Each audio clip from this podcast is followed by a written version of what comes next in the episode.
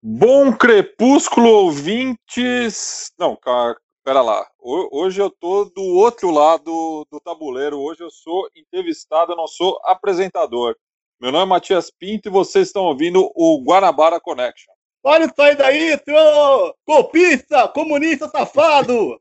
Vai pra Cuba! Vai fora, rapaz! Atenção, está no ar a Rádio Libertadora. Eduardo Cunha, você é um gangster. E o que dá sustentação, e o que dá sustentação à sua cadeira cheira a enxofre eu voto por aqueles que nunca escolheram o lado fácil da história. São trabalhadores de São Paulo.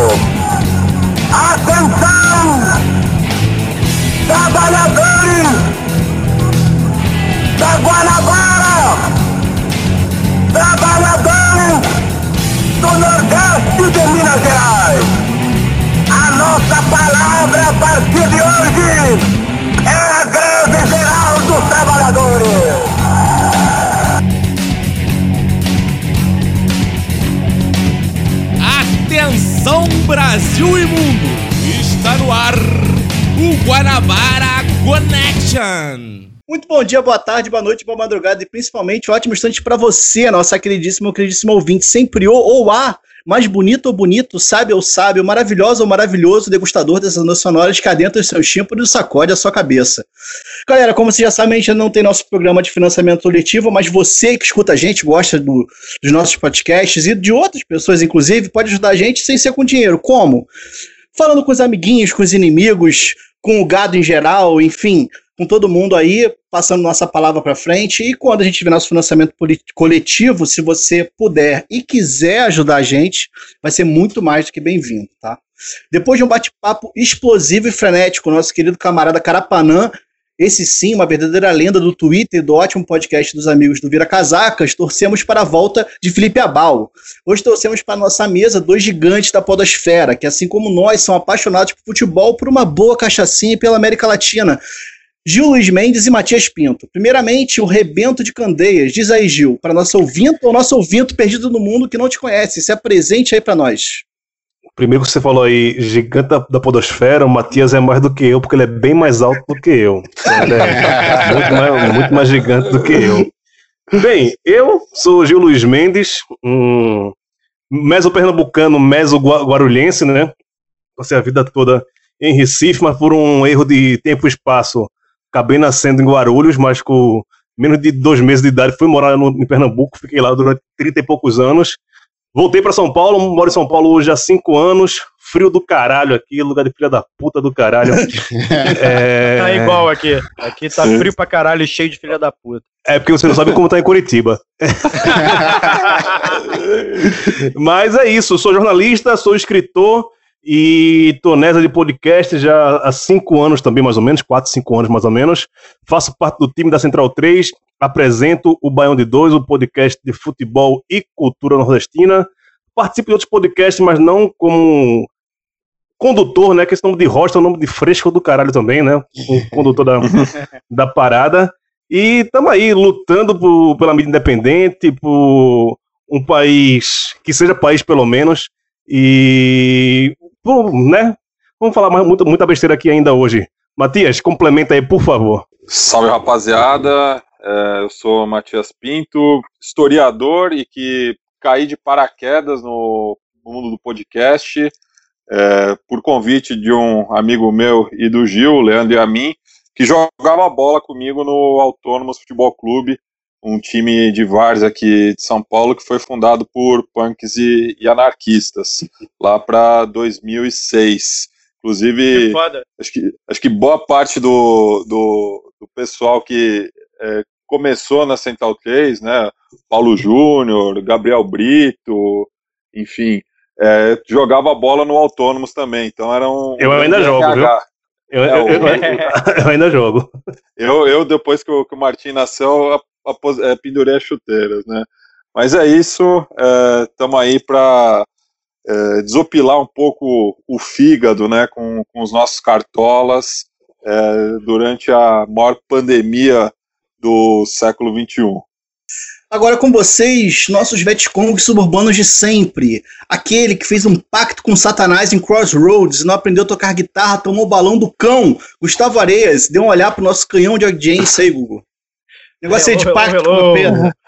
É, não, então, fui tentar fazer o pacto com o capeta ali na encruzilhada, só que não foi lá na Virgínia, lá terra do, do vô, né, do, do, do, do nosso astrólogo, foi, na verdade, foi numa encruzilhada em Belfor Roxo, e o, e o cão me deu um balão. Não aprendi a tocar porra nenhuma além de punheta. O cão foi quem botou pra nós beber. Galera, nosso decano adora dançar pelado na chuva e comer pão de queijo passado, Ramon Azevedo. Cara, essas descrições minhas, elas estão cada vez mais ridículas. eu, eu comecei um cara respeitável, virei vampiro. É. Depois virei. Depois, agora. Passou Highlander, aí passou pelas piadas de idade, que eu gosto, inclusive. Agora, dançar pelado na chuva, tudo bem. Mas, porra, comer pão de queijo passado é sacanagem, mano. Eu nem Sacanagem. gosto de pão de queijo, tá ligado? Alô, boa alô, noite, boa tarde. Fala, fala, Rafa. alô, galera de Minas, não se sintam ofendidos, por favor. Pão de Nem queijo é o pessoal de- maravilhoso. E nem o pessoal de Belfor Roxo. Foi, É, sim, foi sim. só improviso. Não, É, foi, sim, sim. Eu, eu, na verdade, não é uma questão de, nem, de não gostar de pão de queijo, não. É um costume. Pão de queijo, me dava dor de cabeça. E pão de queijo era a pior coisa possível pra mim, que tinha, eh, tinha aqueles bagulhos de, de dar aura quando comia certas paradas. E assim, pão de queijo passado seria o meu maior veneno. Seria o alho, ou a. Da época que eu era vampiro, ou sei lá. Enfim. Bom dia, boa tarde, boa noite aí, galera. Galera, nesse. é, começando, como sempre, a gente tá. Nós todos estamos em quarentena, então os nossos queridos amigos e, e sub- Vietcong suburbanos, Dudu e Davi, estão ausentes porque não tem um microfone muito legal em casa. De qualquer forma, um beijão pros dois, tá? É, nesse tempo de quarentena também estamos com dificuldade de manter a nossa periodicidade. A gente promete resolver isso. vai pro, Pô, mas vai bom, pior que vai- agora a gente conseguiu uma Tá bom. agenda aí que vai depender do Ramon, cara. É verdade. É Uma verdade. sequência boa, cara. É verdade. A maior adianta. dificuldade da quarentena é a agenda, cara. Pelo menos pra mim, eu tô, eu tenho achado. Sim. Não sei os outros dois, que também produzem outros podcasts, estão achando a mesma coisa. Então, galera, hoje o nosso formato é o seguinte: o tema principal no Vai para Cuba e debate de quatro notícias no Chola Mais. Boa noite, esse é o nosso quadragésimo episódio, dia 28 de maio de 2020, quinta-feira. Meu nome é Rafael Barros, seu âncora favorito. E pode parecer repetitivo, mas como gostaria de ter um papai para me proteger da Polícia Federal. Gil e Matias, uma perguntinha inicial: já foram para Cuba? Não. Não, o mais próximo que eu tive de Cuba foi em Rosário, né? é, cidade natal do, do Che Guevara, onde eu fiz questão de visitar o monumento em sua homenagem. Já tirou muita onda. Cara, já, já tirou onda, não? Então a gente vai para Cuba agora. E está no ar mais um. Vai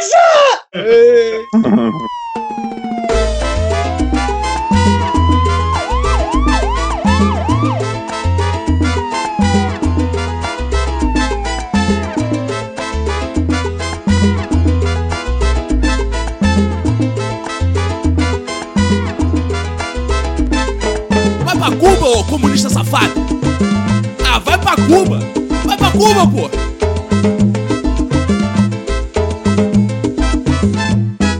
Futebol traz consigo uma representatividade única para o povo brasileiro. Seja praticando, torcendo, participando da organização, seja em meras discussões cotidianas causadas por rivalidades. Possui a capacidade de congregar pessoas em torno de si, criando e reforçando elos a partir do sentimento de pertencimento a um clube ou a uma torcida. Nesse sentido, constituindo-se como uma prática social. O futebol se apresenta como um espaço privilegiado de representação do próprio povo brasileiro. Desta forma, revela-se como parte da cultura, um lugar de participação da sociedade. É nesse contexto de busca de nossas identidades que os estudos do futebol passam a ser tratados como um campo sério, dentro das ciências humanas e sociais. Simone Guedes considera o futebol no Brasil como uma instituição zero, contribuindo para esse debate. Para a autora, o futebol em nosso país deve ser entendido como um símbolo flutuante, justamente porque não produziria consensos, ao menos não na sua totalidade mas pode ser vislumbrado como um fenômeno cul- cultural em que todos se articulam. com uma boa dose de especulação, cientificismo, magia, emoção, suas teorias e doutrinas e que literalmente investem nas suas falas e saberes determinados valores que aí sim talvez produzam identidades em alguns níveis. Sendo assim um significante vazio, mas pleno de potencialidade de significação. Em outras palavras, no Brasil, o campo simbólico do futebol pode ser tomado como exemplo de muitas coisas diferentes. A tradicional metonímia da seleção brasileira, como o povo brasileiro em campo. Pátria de chuteiras, até as mazelas dos dirigentes de clubes e cartolas esportivos, como metáfora da classe política e seus problemas de corrupção, má gestão, desvio de dinheiro público, passando pelo desempenho de cada jogador em campo. Metáfora de condutas privadas, honrosas ou desonrosas. O futebol no Brasil tem se apresentado como um veículo quase insuperável para a produção e reprodução de discursos sobre a nação e o povo brasileiro. Pode ser entendido como uma zona livre, mas repleta de significados, assim sendo uma instituição zero. Em 1978, Pierre Bourdieu alertava para a necessidade de entender as condições históricas e sociais e a importância de um campo esportivo, entendido como um sistema de instituições e de agentes diretamente ou indiretamente ligados à existência de práticas e de consumos esportivos.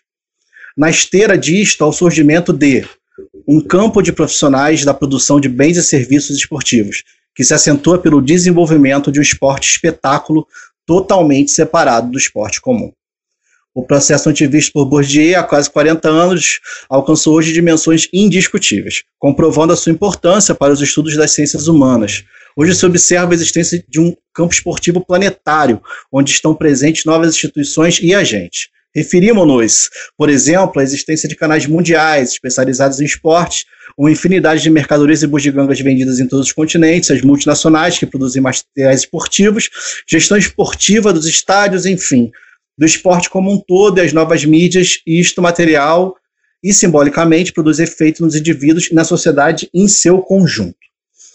A importância econômica do esporte espetáculo no mundo deve ser explicada tendo em vista as especificidades do capitalismo nos dias de hoje. Pode-se supor que a lógica de funcionamento do capitalismo contemporâneo é cultural, não somente no campo esportivo, diga-se. Para o pleno funcionamento desse sistema, surge a necessidade de tornar o supérfluo indispensável, a criação de nichos de consumo, a venda da ideia de identidade individual associada ao consumo e estilo de vida. Essa breve introdução nos serve para localizar a ouvinta e o ouvinto na complexa relação que nossa sociedade estabelece com o esporte, que, diante disto, vai sendo sequestrado pelo mercado, perdendo seus estádios, seus improvisos, degenerando suas lendas e perdendo pouco a pouco sua alma.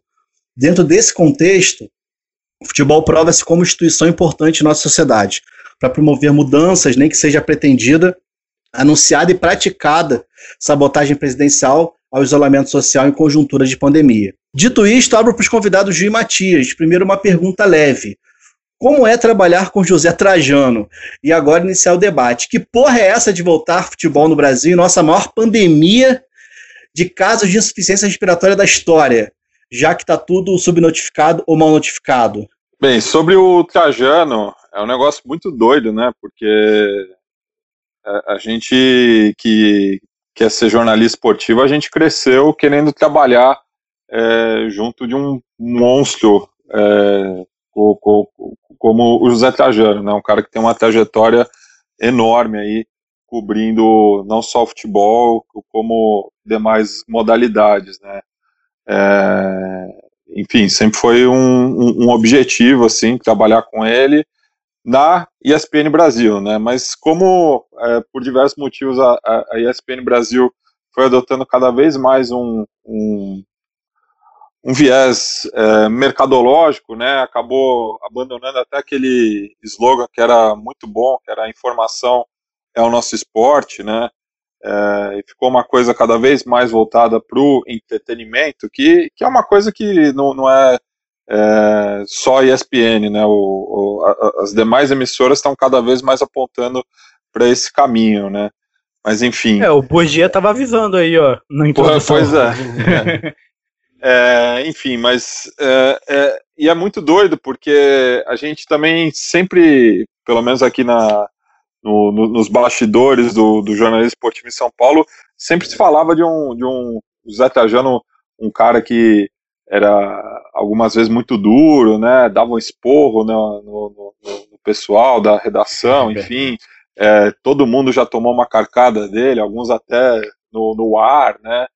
É, mas era um cara, é, mas é um cara que mesmo assim, tipo, é, era muito querido por todos, né? Então, tipo, o pessoal tinha essa essa visão dele de ser um cara é, durão, mas ao mesmo tempo é, é, um cara muito querido por todo mundo que trabalhou com ele, né? E é, ele na Central 3 e também ele é, convidando eu e o Gil para participar do, do, dos programas que ele tem atualmente na, na TVT, né?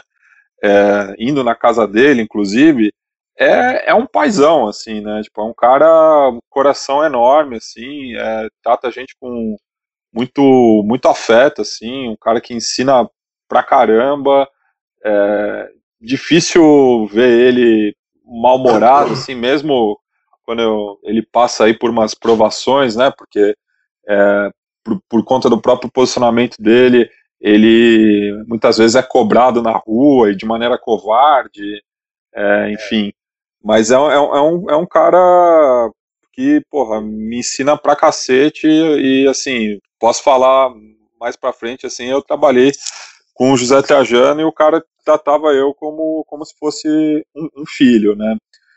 E em relação a esse momento que, que a gente está vivendo, né, é, é muito doido, né, porque as pessoas parecem não ter a, a, a dimensão é, da, da, situação, né? É, principalmente o, o, Landim, né? Que acabou sendo, acho que mais um mote para esse, esse programa, né? O cara. A gente vai chegar no, nele, a gente vai chegar nele. Sim, sim, mas Pode que não segurar. vê correlação. é, então, então, beleza. Mas, é, mas eu acho que isso, isso diz muito sobre o, o, o, atual momento que, que vive o futebol brasileiro. Eu digo isso é, comparando com, com outras localidades, porque aqui é, os torcedores eles estão cada vez mais distantes do dia a dia do, dos respectivos clubes, né? É, falta esse pertencimento é, social, né? Os clubes há muito tempo aqui deixaram de, de é, ocupar esse espaço, né? É, então acho que isso, isso diz, diz muito sobre é, a, a, tentativa é, abestalhada, né, que estão tentando de fazer voltar o futebol aqui no Brasil, sendo que atualmente é, a gente virou o, o centro da, da pandemia, né. É, o Brasil em breve aí vai se tornar né, o, o, o vice é, campeão é, em, em, número de mortes, né, em número de casos. É, por conta ju justamente dessa, dessa falta de, de tato, né? Essa falta de, de humanidade que, que a gente tem observado aqui e que isso, claro, é, reflete no, no futebol. Ah, passando aqui, primeiro falar do, do Trajano, corroboro quase tudo, quase tudo não, corroboro com tudo com o que o Matheus falou, mas só acrescentando algumas coisas que para mim é muito doido, né? É, tá nesse, nessa posição de ter o Zé como um amigo, sabe? Muito mais do que um cara que só trabalha junto, é, que sempre é uma referência, né? Se eu, porra, imaginar que em meados do, dos anos 2000, um estudante de jornalismo em uma faculdade particular do Recife, que sei lá, 15 anos depois eu estaria tendo uma relação de amizade com o Zé Trajano, seria muito, muito louco isso, né? E como o Zé trata a gente dessa forma, como um amigo, como uma pessoa de igual para igual, sabe? Ele não, ele não, é Zé trajando e eu sou um cara que tô começando agora, ou qualquer outro tipo, sei lá, tem um. Ele sempre fala né, que eu, eu venho de longe, ele gosta de contar as histórias dele, é, é, isso é muito legal.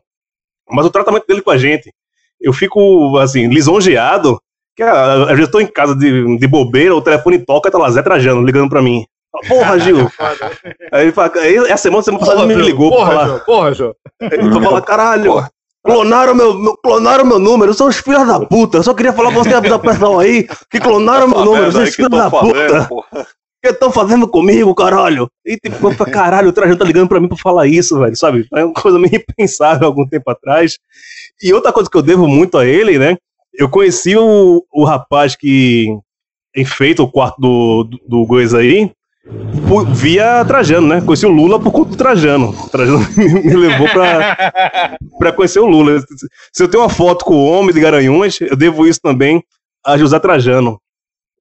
É, e só me falar, voltar futebol, velho, assim, eu tava até discutindo isso hoje no grupo lá do Beyond 2, sobre o futebol alemão, né, que voltou, já tá na terceira rodada aí, pós-pandemia, né, ou dentro da pandemia, né, entre a pandemia ainda.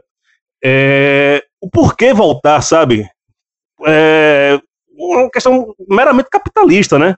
Foda-se o ser humano, né? É, nada mais deprimente, tem até uma faixa do, do protesto da torcida, da torcida do Santos nessa manhã, que sem uma torcida não tem futebol.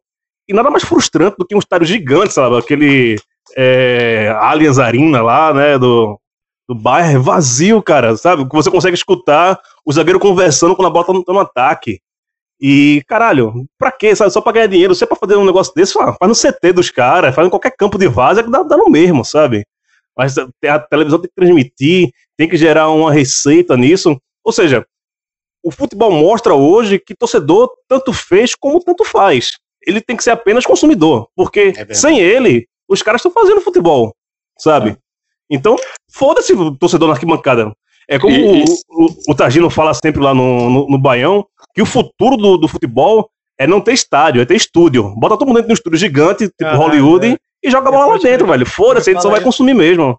Sabe? Ele fala, isso, ele fala isso e eu penso em roubar essa frase de efeito para em, em termos acadêmicos. Tá, e, e- e dando, e dando um copyleft também em outro cabra do, do Baião de Dois, o Irlan Simões, que é, divide comigo a condução Que ia estar do... aqui hoje, hein? Ia estar É. aqui hoje, mas não pôde. Chinelinho. Mas ele é enrolado... Baiano, né, velho? Baiano é foda. Fica puto quando fala isso.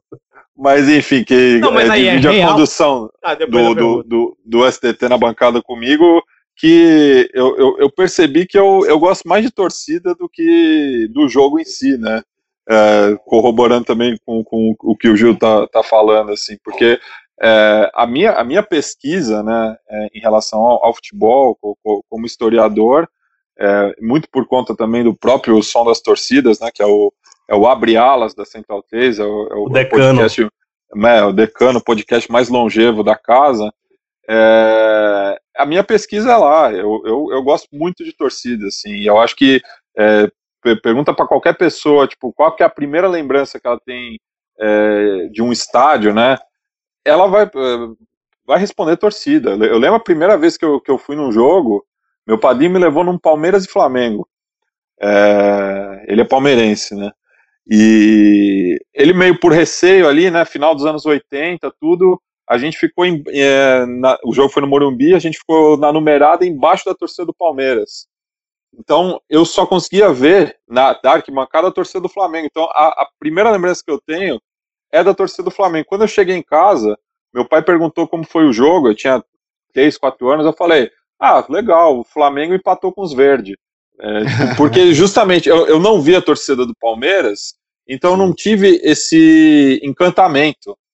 É, e eu acho que até esse foi um dos motivos pelo qual eu acabei não virando é, palmeirense depois, quando eu já tinha é, consciência, né? É, aqui a gente tem quatro literalmente apaixonados por futebol e um cara que acompanha Ampassan, que é o nosso âncora. O Rafael, Acho inclusive, que- diz que o, melhor- o vai- momento que ele mais gosta do futebol é a hora dos gols. Como é que é, Rafael? Nos gols do Fantástico? Do, é, aqueles cavalinhos ridículos do Fantástico. Pra Não é o cavalinho. Não é o cavalinho. Mas assim, antes de vocês entrarem, é... cara, futebol sem torcida não é futebol. Uma Não. coisa que quando a gente pesquisa a torcida, que a gente percebe nas organizadas, uma das coisas que mais incomoda as organizadas, diga-se, é que elas são combatidas pela imprensa, por oportunistas do Ministério Público, por oportunistas do Judiciário, por oportunistas do jornalismo, do necrojornalismo tipo da Atena, da vida, esses caralho.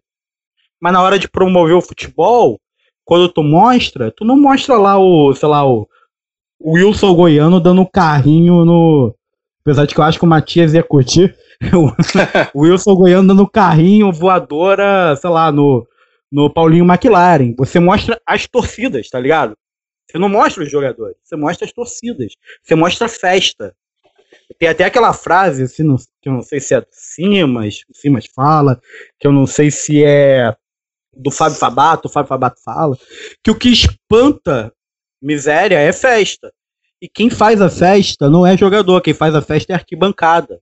Sem arquibancada, o jogo perde completamente o sentido e a alma dele. Assim, a alma no sentido de que é um- um- uma, uma coleção de símbolos, é, ideias, é, prazeres e desprazeres que a prática torcedora te confere que 22 homens em campo com a bola, isso é muito reducionismo. Uma pelada do Autônomos é bem mais legal, por exemplo, quando tem. é, Olha, eu tô falando sem saber, hein? Mas garanto que é bem mais legal uma pelada do Autônomos quando tem galera assistindo do que quando tá jogando só vocês, um quebrando a perna do outro, tá ligado? Ah, sim, não tem dúvida. Ah, não.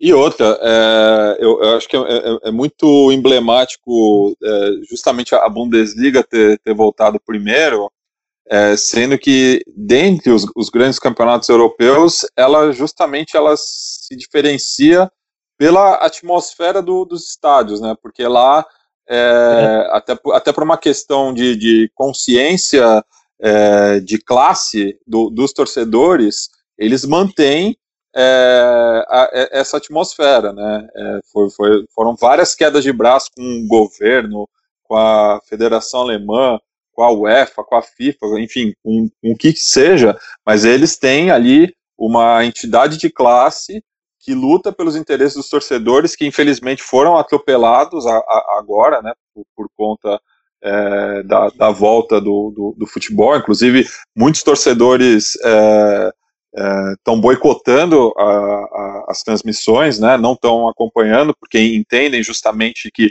um jogo sem a torcida não não está completo. Então, é, fi- fica justamente, é, eu acho que é o, é o melhor exemplo de quão absurda é essa volta do futebol, ser justamente no campeonato alemão, um campeonato que é caracterizado pela festa das torcidas, ao contrário da Premier League, da Liga Espanhola, até da, da Série A do Cáutio, que também é, já foi muito é, relevante, né, é, as suas arquibancadas, mas perdeu muito da, da festa também é, nos últimos tempos. Não, o, o- também penso, confirmo contigo também, Matias, é por ter sido no alemão, né? Eu acho que o impacto por ser alemão é, é maior. Sei lá, se fosse o futebol Qatari, o futebol do Emirados Árabes, essas coisas que já é assim, né? Se você pegar um, um jogo do futebol do Catar, do Emirados Árabes, do Azerbaijão, não tem torcida, né? Você vê lá um estádio gigante para ninguém. E o alemão também é uma coisa. E, e é muito triste isso, né? Para quem gosta de futebol, eu cada vez menos, eu cada vez mais gosto menos. É, como o Matheus falou, que gosta mais de torcida do que de futebol, acho que gosta mais de resenha, de discussão de futebol do que do próprio futebol em si. Como só acho que, pensando bem, como sempre foi, né? Os 90 minutos é a coisa que menos importa para mim. Eu sempre gostei mais do, do que tem ao, ao redor. Eu sempre gostei. A segunda-feira de, de arriação, de greia, de zoação com um amigo é muito mais legal do que o, o domingo de jogo, sabe? E acho que eu, eu prefiro isso do que a- mesmo ver futebol, eh, esse tipo de coisa. Eu sou, eu sou um cara que odeia, por exemplo, o, Zé Tatiquinha, o cara que ficava falando do 4-4-2, do 4-2-3-1, sabe? Isso eu acho um saco pra Pô, esse é caralho. um saco também. Não tenho a mínima resenhas- paciência. Essas Inclusive- resenhas esportivas que se reduzem a, a masturbação estatística e tempo de bola de cada time e o caralho. Porra, vai se fuder, maluco. Futebol não foi feito pra porra de matemático, não. Tanto Não, que matemático não sabe jogar bola, caralho. Vai se fuder. Ou física, né? É, O, IME, o, quente, IME, a zona quente. o IME era freguês da Fefeleste lá na USP. Pois é. Como, como- como em E olha, lugar. e, olha, e olha que na Fefeleste não duvido que deva ter uma maior galera que acha que futebol é o ópio do povo. Ah, tinha, tinha essa galera, enfim, mas, cara, a Fefeleste é, é gente pra caramba, são mais de 15 mil é, estudantes, então dava pra formar um time, viu? Só não sabe se bom, né? Que até autônomo já, já foi campeão dentro da USP. Mas É, a Fefeleste já foi campeã, viu? Caraca, no IFIX a gente teve que. ju- o- pessoal que não sabe, Fefeleste, faculdade. Qual é a sigla exatamente? É, é Faculdade de Filosofia, Letras e Ciências Humanas.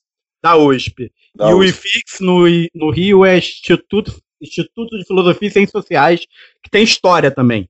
E tal. o time do IFIX ele teve que juntar com o time da ECO, que é. que não é economia, não, é a comuni- escola de comunicação. Porque não tinha gente suficiente. Porque a maioria da galera achava que futebol era o ópio do povo. Aí tá lá eu, cara, pesquisando neoliberalismo através do futebol e o pessoal achando que eu era reaça porque pesquisava futebol. Vê se pode, né? Não, e, e, muito, barriga muito cheia, doido. cara. Na UERJ E não muito- tinha nem isso, nem, ti- nem tinha gente suficiente para fazer um time na letras da UERJ. É, e, e- e muito doido isso que você falou, Gustavo, porque é, eu entrei na, na história em 2006, né?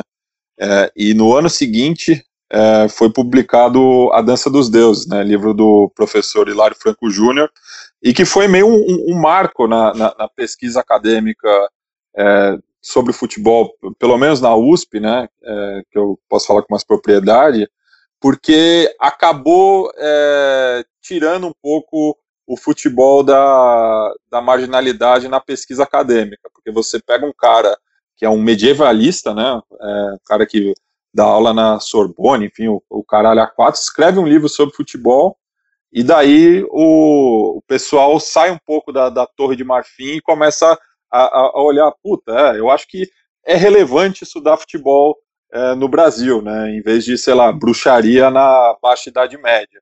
É, enfim, É. mas e, e- e o, o- conceito mais interessante desse livro, que ficou muito marcado para mim, é que o futebol é um fenômeno total. Então ele está inserido em diversas frentes, né? Então o futebol ele dialoga com religião, dialoga com arte, dialoga com a guerra, dialoga, enfim, é, ele tem diversas frentes de, de, de, de debate que o, o, o jogo e principalmente o que está ao redor dele promove. É, e- Não, vou, vou falar quem- a verdade. porque Eu, eu, eu, Deixar Gil sou- eu não sou historiador, sou licenciado em História, né? Se for jornalismo, eu terminei um curso de licenciatura em História. É, mas o, o que essa intelectualidade não gosta é de pobre, né? É. Não gosta de nada, nada que é popular. Se o futebol é coisa de pobre, popular, não é masturbação intelectual sobre Rembrandt e os caralho a quatro filosóficos, aí o nego não gosta. é Simplesmente isso. Mesmo sendo de esquerda, é como o Irlanda também fala, vou citar Irlanda novamente. Né? Essa galera adora liberação de maconha, casamento homoafetivo, é, defesa do animal, veganismo, mas só não gosta de pobre. O resto pode fazer o que for, só não pode ser pobre. Eu não podia tirar nem pôr aí, ó. Tá É. perfeito. Mas eu, eu, mas aí também tem o outro lado. É, teve uma virada aí depois que passou a ser mais valorizado. Eu acho que teve um ou outro é, intelectual com, sei lá, mais status que seja dentro dentro de- dentro dessa é, dentro dessa classe, né? A classe acadêmica. O futebol ele já não é mais tão relegado quanto outros temas, porque de fato passaram a entender que o futebol tem uma totalidade de fenômenos que ele abraça, que ele funciona como um espelho e não um espelho invertido, um espelho que reflete a nossa sociedade da forma como ela é. As contradições que existem na nossa sociedade capitalista, essas contradições elas existem entre os clubes, elas existem entre os torcedores, elas existem é, nas licitações, elas existem na hora de, da gente destruir o Maracanã, elas, é, elas existem na hora da gente privatizar o Pacaembu, sabe? Elas existem na hora do, na hora do Náutico de- abandonar. renda. Eu sei que eu tenho Santa Cruz, mas na hora do Náutico abandonar lá a casa de boneca, que vocês chamam, e ir lá pra porra da arena do caralho, na puta que pariu, longe pra caralho de qualquer coisa de Recife. Nessas horas, nessas horas, a gente percebe exatamente as contradições que a sociedade tem. Quem passou aí pro jogo do Náutico é quem pode, né? Né quem tinha aquela aquela graninha certa de todo domingo no jogo do Náutico lá. É que eu, falei, eu falei casa de boneca porque eu esqueci o nome do estádio, o Aflitos. Exato. Tá. Eu não quero arrumar polêmica com o torcedor do Náutico, mas eu acho que vocês Já perderam arrumou. moral. Eu acho que vocês é. perderam moral para qualquer debate, desde a porra do, do, do jogo contra o Grêmio lá. Porra, aquilo ali, aquilo ali é imperdoável. Vocês tinham que ter sido rebaixados pra série D, tá ligado? Desculpa, torcedor do Náutico, mas não rola. Aquilo ali falou que- alguém de cadeira que entende rebaixamento, inclusive. Vai né? perder, vai ganhar, vai perder, vai ganhar, perdeu! Ah, vai se fuder. Acabou que eu perdi o ponto. Ganhou! A questão é, as contradições da sociedade, elas estão inseridas no futebol. Então tem certos pesquisadores que e pesquisadoras que perceberam, ainda que não pesquisem futebol, perceberam a importância e tal. E aí a gente pode até avançar o debate, mas assim, rememorar tipo Simone Guedes, Gilmar Mascarenhas, pessoas que foram importantes assim para deixar esse assunto que a gente tanto ama e que tanto fala sobre nós é aceitável lá para os nossos doutores e pós-doutores afrescalhados e afrescalhados no sentido de Afetados, assim. né? afetados, é, de afetação acadêmica. Conseguiram conseguiram é, é, romper essa barreira dessa afetação acadêmica e, e o assunto passou a ser sério. Hoje em dia eu vejo gente chamando o Bernardo, o Bernardo Buarque para falar. Hoje em dia eu vejo gente chamando o Vitor, o Vitor, esqueci o sobrenome dele, é, da UFRJ. é, enfim, o professor Vitor para falar, chamam uma galera do esporte para falar, até de outros temas e tal. Então, só terminando essa minha longa longa fala, é só para rememorar essa galera que foi, que se foi, mas que foi tão importante pra gente, tipo Gilmar, Tá, tipo tá, tá. Simone, etc. Tá pique o Lúcio de Castro, né? Só queria fazer uma breve digressão. Teve isso aí! Teve isso aí. É muito isso, cara. É, é- é só pra corroborar uma parada que o Gil tava falando sobre a questão do gosto pelo não pode ser pobre. Eu me, tava me lembrando, a gente entrevistou no, no nosso podcast a Leda Costa, que ela, ela, ela é uma ela é professora de comunicação da UERJ e ela é vascainíssima, louca por futebol, assim. E louca por torcida, né? Que era uma coisa que a gente tava discutindo, o que é torcer, o que que é ser torcedor. É, e ela foi minha professora na graduação. Ah, e ela sempre estudou futebol. E na letras tinha uma coisa muito elitista com, com a questão do futebol. E que ela quebrava da melhor maneira possível, que era exatamente isso que o Gugu falou, assim, fazendo as pessoas perceberem que o futebol ele é um reflexo e que, é, é, que, que a, gente, a gente enxerga nitidamente a nossa, a nossa sociedade por meio do futebol. Só que eu não- isso é uma coisa que eu queria mesmo saber de vocês. O Rafael tá quieto ali, porque ele não é. Ele não é muito do futebol, mas é, falar, ele vai falar, falar. depois. É. Uhum. O Matias já falou da primeira memória dele, da, da primeira memória dele no futebol. Gil, você tem a tua primeira memória? E eu não sei se vocês se lembram, o momento em que vocês perceberam que gostar de futebol e tratar de futebol nos meios de vocês era uma coisa, tipo, não muito bem-vinda. Cara, é... a minha primeira memória de futebol, a de estádio, é meu pai me levando pra ver o Santa Cruz. Eu muito, muito moleque ainda, né? Lá em casa todo mundo torce pro Santa Cruz. Quem não torce pro Santa Cruz é excomungado da, da família, né? É desvio de caráter. É... Tem toda a liberdade de sair do recinto, né? Não, olha, tem, eu, eu, eu sou um cara que privo, privo pela liberdade da- das pessoas, né? Exceto, né, futebol. Quando você tem um filho, seu filho não, não torce pelo seu time, é incompetência mesmo, né? Não tem outro nome não. É... Mas eu, isso eu lembro, sabe, de, muito moleque, você, cara, eu era um moleque muito viciado em futebol, sabe? O, futebol me ensinou a ler, sabe? Quando eu tava com seis anos aprendendo a ler, meu pai me deu aquele- guia Disney sobre a Copa de 90. Então, eu lembro ah, disso. Caraca, eu eu aprendi- lembro desse negócio. Minha primeira memória de futebol foi Brasil e Argentina na Copa de 90. Minha É. família toda. Eu torcendo pra Argentina, criança. eu acho que já tava antevendo que o Brasil não daria certo e queriam Pois tomar é. a camisa da seleção da gente. Então, tô até E, de cara, Maradona, porra.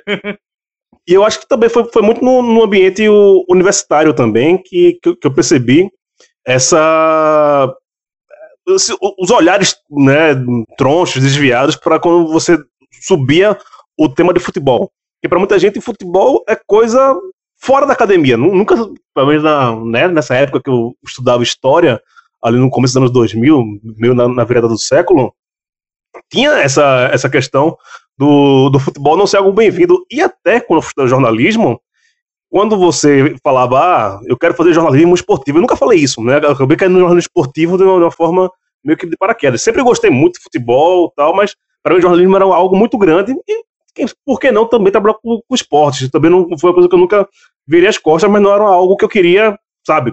cara que entra na uhum. faculdade só quero ser repórter esportivo, não quero ser outra coisa. Como tem vários amigos meus que entraram com essa cabeça e foram com é, isso até o final. É, mas quando o cara entrava lá, não, eu quero ser jornalista esportivo, era a mesma coisa que você falar, ah, eu quero ser VJ da MTV, sabe? Era uma coisa co colocada meio a, a, a, escanteio, assim, porra, como assim o mundo, o, o jornalista para mudar o mundo, né, para mostrar as chagas da sociedade, para ser o porta-voz da sociedade que você quer falar sobre, sabe, central e, e náutico, sabe? Aí, o nego olhava de cara feia. E você falei, porra, por que não, sabe? Esse tipo de preconceito são várias áreas de jornalismo, né? É, inclusive, muita gente tem é, preconceito com jornalismo policial. Pense o seguinte: é, existe o jornalismo policial e o jornalismo policialesco.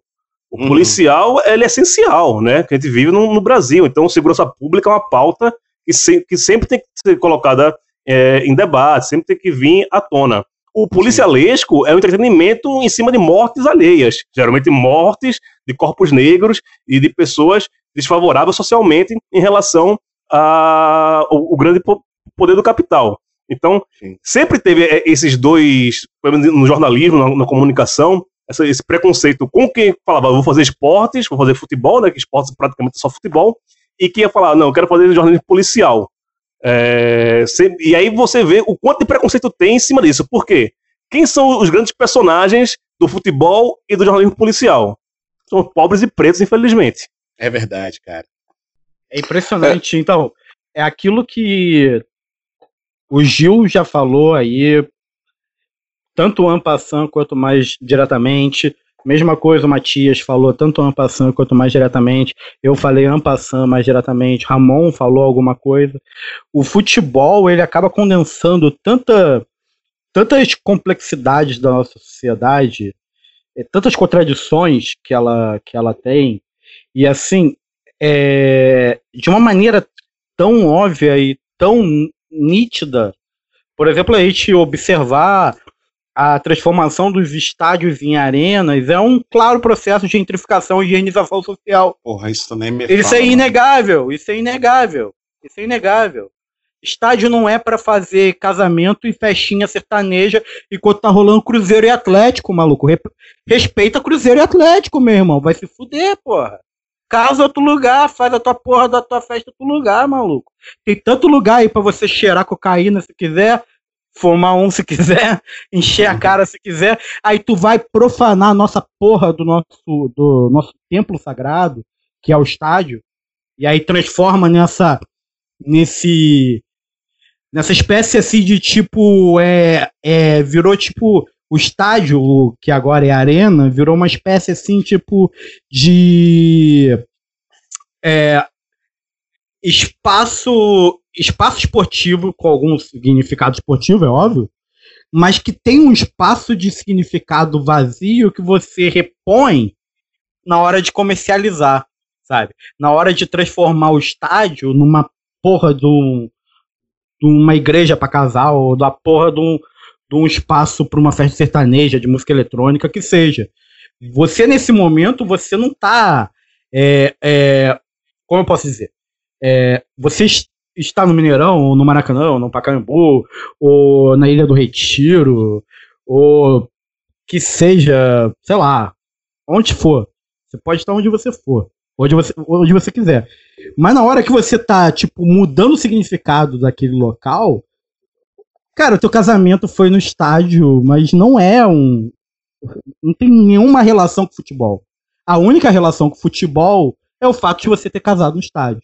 Parou aí não tem ligação nenhuma. E aí o nosso cuidado, né, nossa, nossa preocupação é não transformar esse espaço, que é um espaço historicamente nunca foi democrático, é, mas historicamente de construção da identidade nacional através de uma espécie de possibilidade de, de, de aceitação de todas as classes para serem espectadores, ainda que divididas em classes dentro dos estádios, essa parada se transformou em espécie de tipo é, é, com, consumidor gourmet do Itaú Caralho A4 que tem direito a uma a uma cabine do caralho, sei lá o que, no Maracanã para assistir Flamengo e Bolívar, grande merda, sabe? Mas, Gustavo, É, só, é, só que, dando é, que, um- é que aqui, é, só nesse Gustavo, processo, rapidinho, né? só, só dar um adendo Perdão. rapidinho. É, você não, para mim a única vantagem de você casar no, no estádio de futebol é que você pode limitar o número de convidados. É óbvio que são 11 na linha, 7 no banco, pro noivo e pra noiva, convidar 40 pessoas e não gasta muito dinheiro, cara. Você não pensou nisso? Ou vai ocupar o estádio inteiro? 40 mil pessoas. Não dá, né? É, o, o- que eu acho é, em relação a, a esse momento que a gente está tá vivendo é, no futebol brasileiro, da, da arenização, né, co- como está sendo chamada aí por quem estuda o assunto, é, é que está colocando o, o carro na frente dos bois, né, porque se, se era para tentar é, copiar o modelo inglês, e que tem vários poréns também no, no, no modelo inglês, é, lá eles reformaram o- os estádios e criaram uma demanda para o público voltar, né? É, por conta do, do, do, do crescimento da, da violência ali nos anos 80, e que daí teve o- os dois episódios mais emblemáticos que foram Heysel e Hillsborough, é, enfim. E então lá você teve é, é, é, essa preocupação. Aqui não. Aqui eles é, modernizaram os estádios por conta de uma pressão externa da- ao, ao futebol brasileiro, né? Porque é o tal do, do padrão FIFA e que depois a gente viu até por conta de como foi- foram tocadas as obras na Copa do Mundo que não era tanto tanto da FIFA, né? O próprio é, Sérgio Cabral se aproveitou da situação, né, para entregar o, o Maracanã para a iniciativa privada. é, e daí você tem E essa arenização. destruiu o Maracanã, É, né? Vamos deixar bem claro. desconfigurou, desconfigurou o, o estádio, ele ficou parecido com qualquer outra arena é, no resto do mundo. Ele é muito. Maracanã era um estádio único e hoje ele parece o, a, a- aquela Arena de porra- Kiev. É a Arena de Kiev, ju- ju- justamente. É, você via a imagem do Maracanã, você já reconhecia. Agora você bate o olho, você não sabe é, qual, qual estádio é, porque é esse processo de ho- homogeneização. Mas enfim, e daí, é, en- então, o, eles não, o- o- os gestores, va- vamos dizer, do, do futebol brasileiro, eles nem criaram essa demanda, é, porque já colocaram o preço lá em cima, e é justamente um, um recorte é, social, né? Então, é, e isso não só na- nas arenas, né? Mesmo quem não tem arena foi na onda, né? E daí o, o preço dos ingressos flutua de acordo com, com, com- os interesses, né? E daí quando o time tá mal, claro, tem campanha para atrair esse torcedor que não, não era bem quisto anteriormente para tentar empurrar o, o, o time para salvação, enfim. É, mas é, é, é um- é processo que nem, nem para a lógica é, mercadológica faz sentido. Pois é. Eu- o meu sonho, na real, era aconte- poder acontecer no Maracanã, por exemplo, que é o estado que é mais próximo de mim, o que acontece na Sapucaí.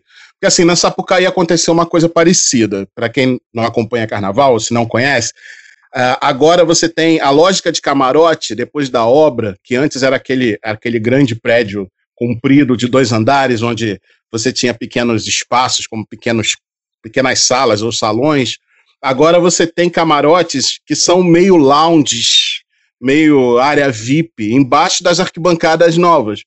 E aí, sempre que para uma escola de samba, começa ou o funk, ou o sertanejo, ou seja lá o que for, a tocar alto pra cacete.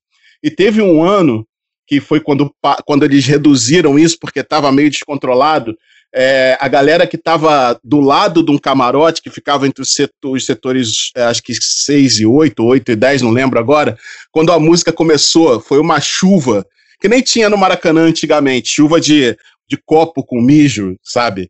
Voou lata Uhum. em cima do, do camarote, assim, mas foi uma chuva de lata tão redentora, sabe?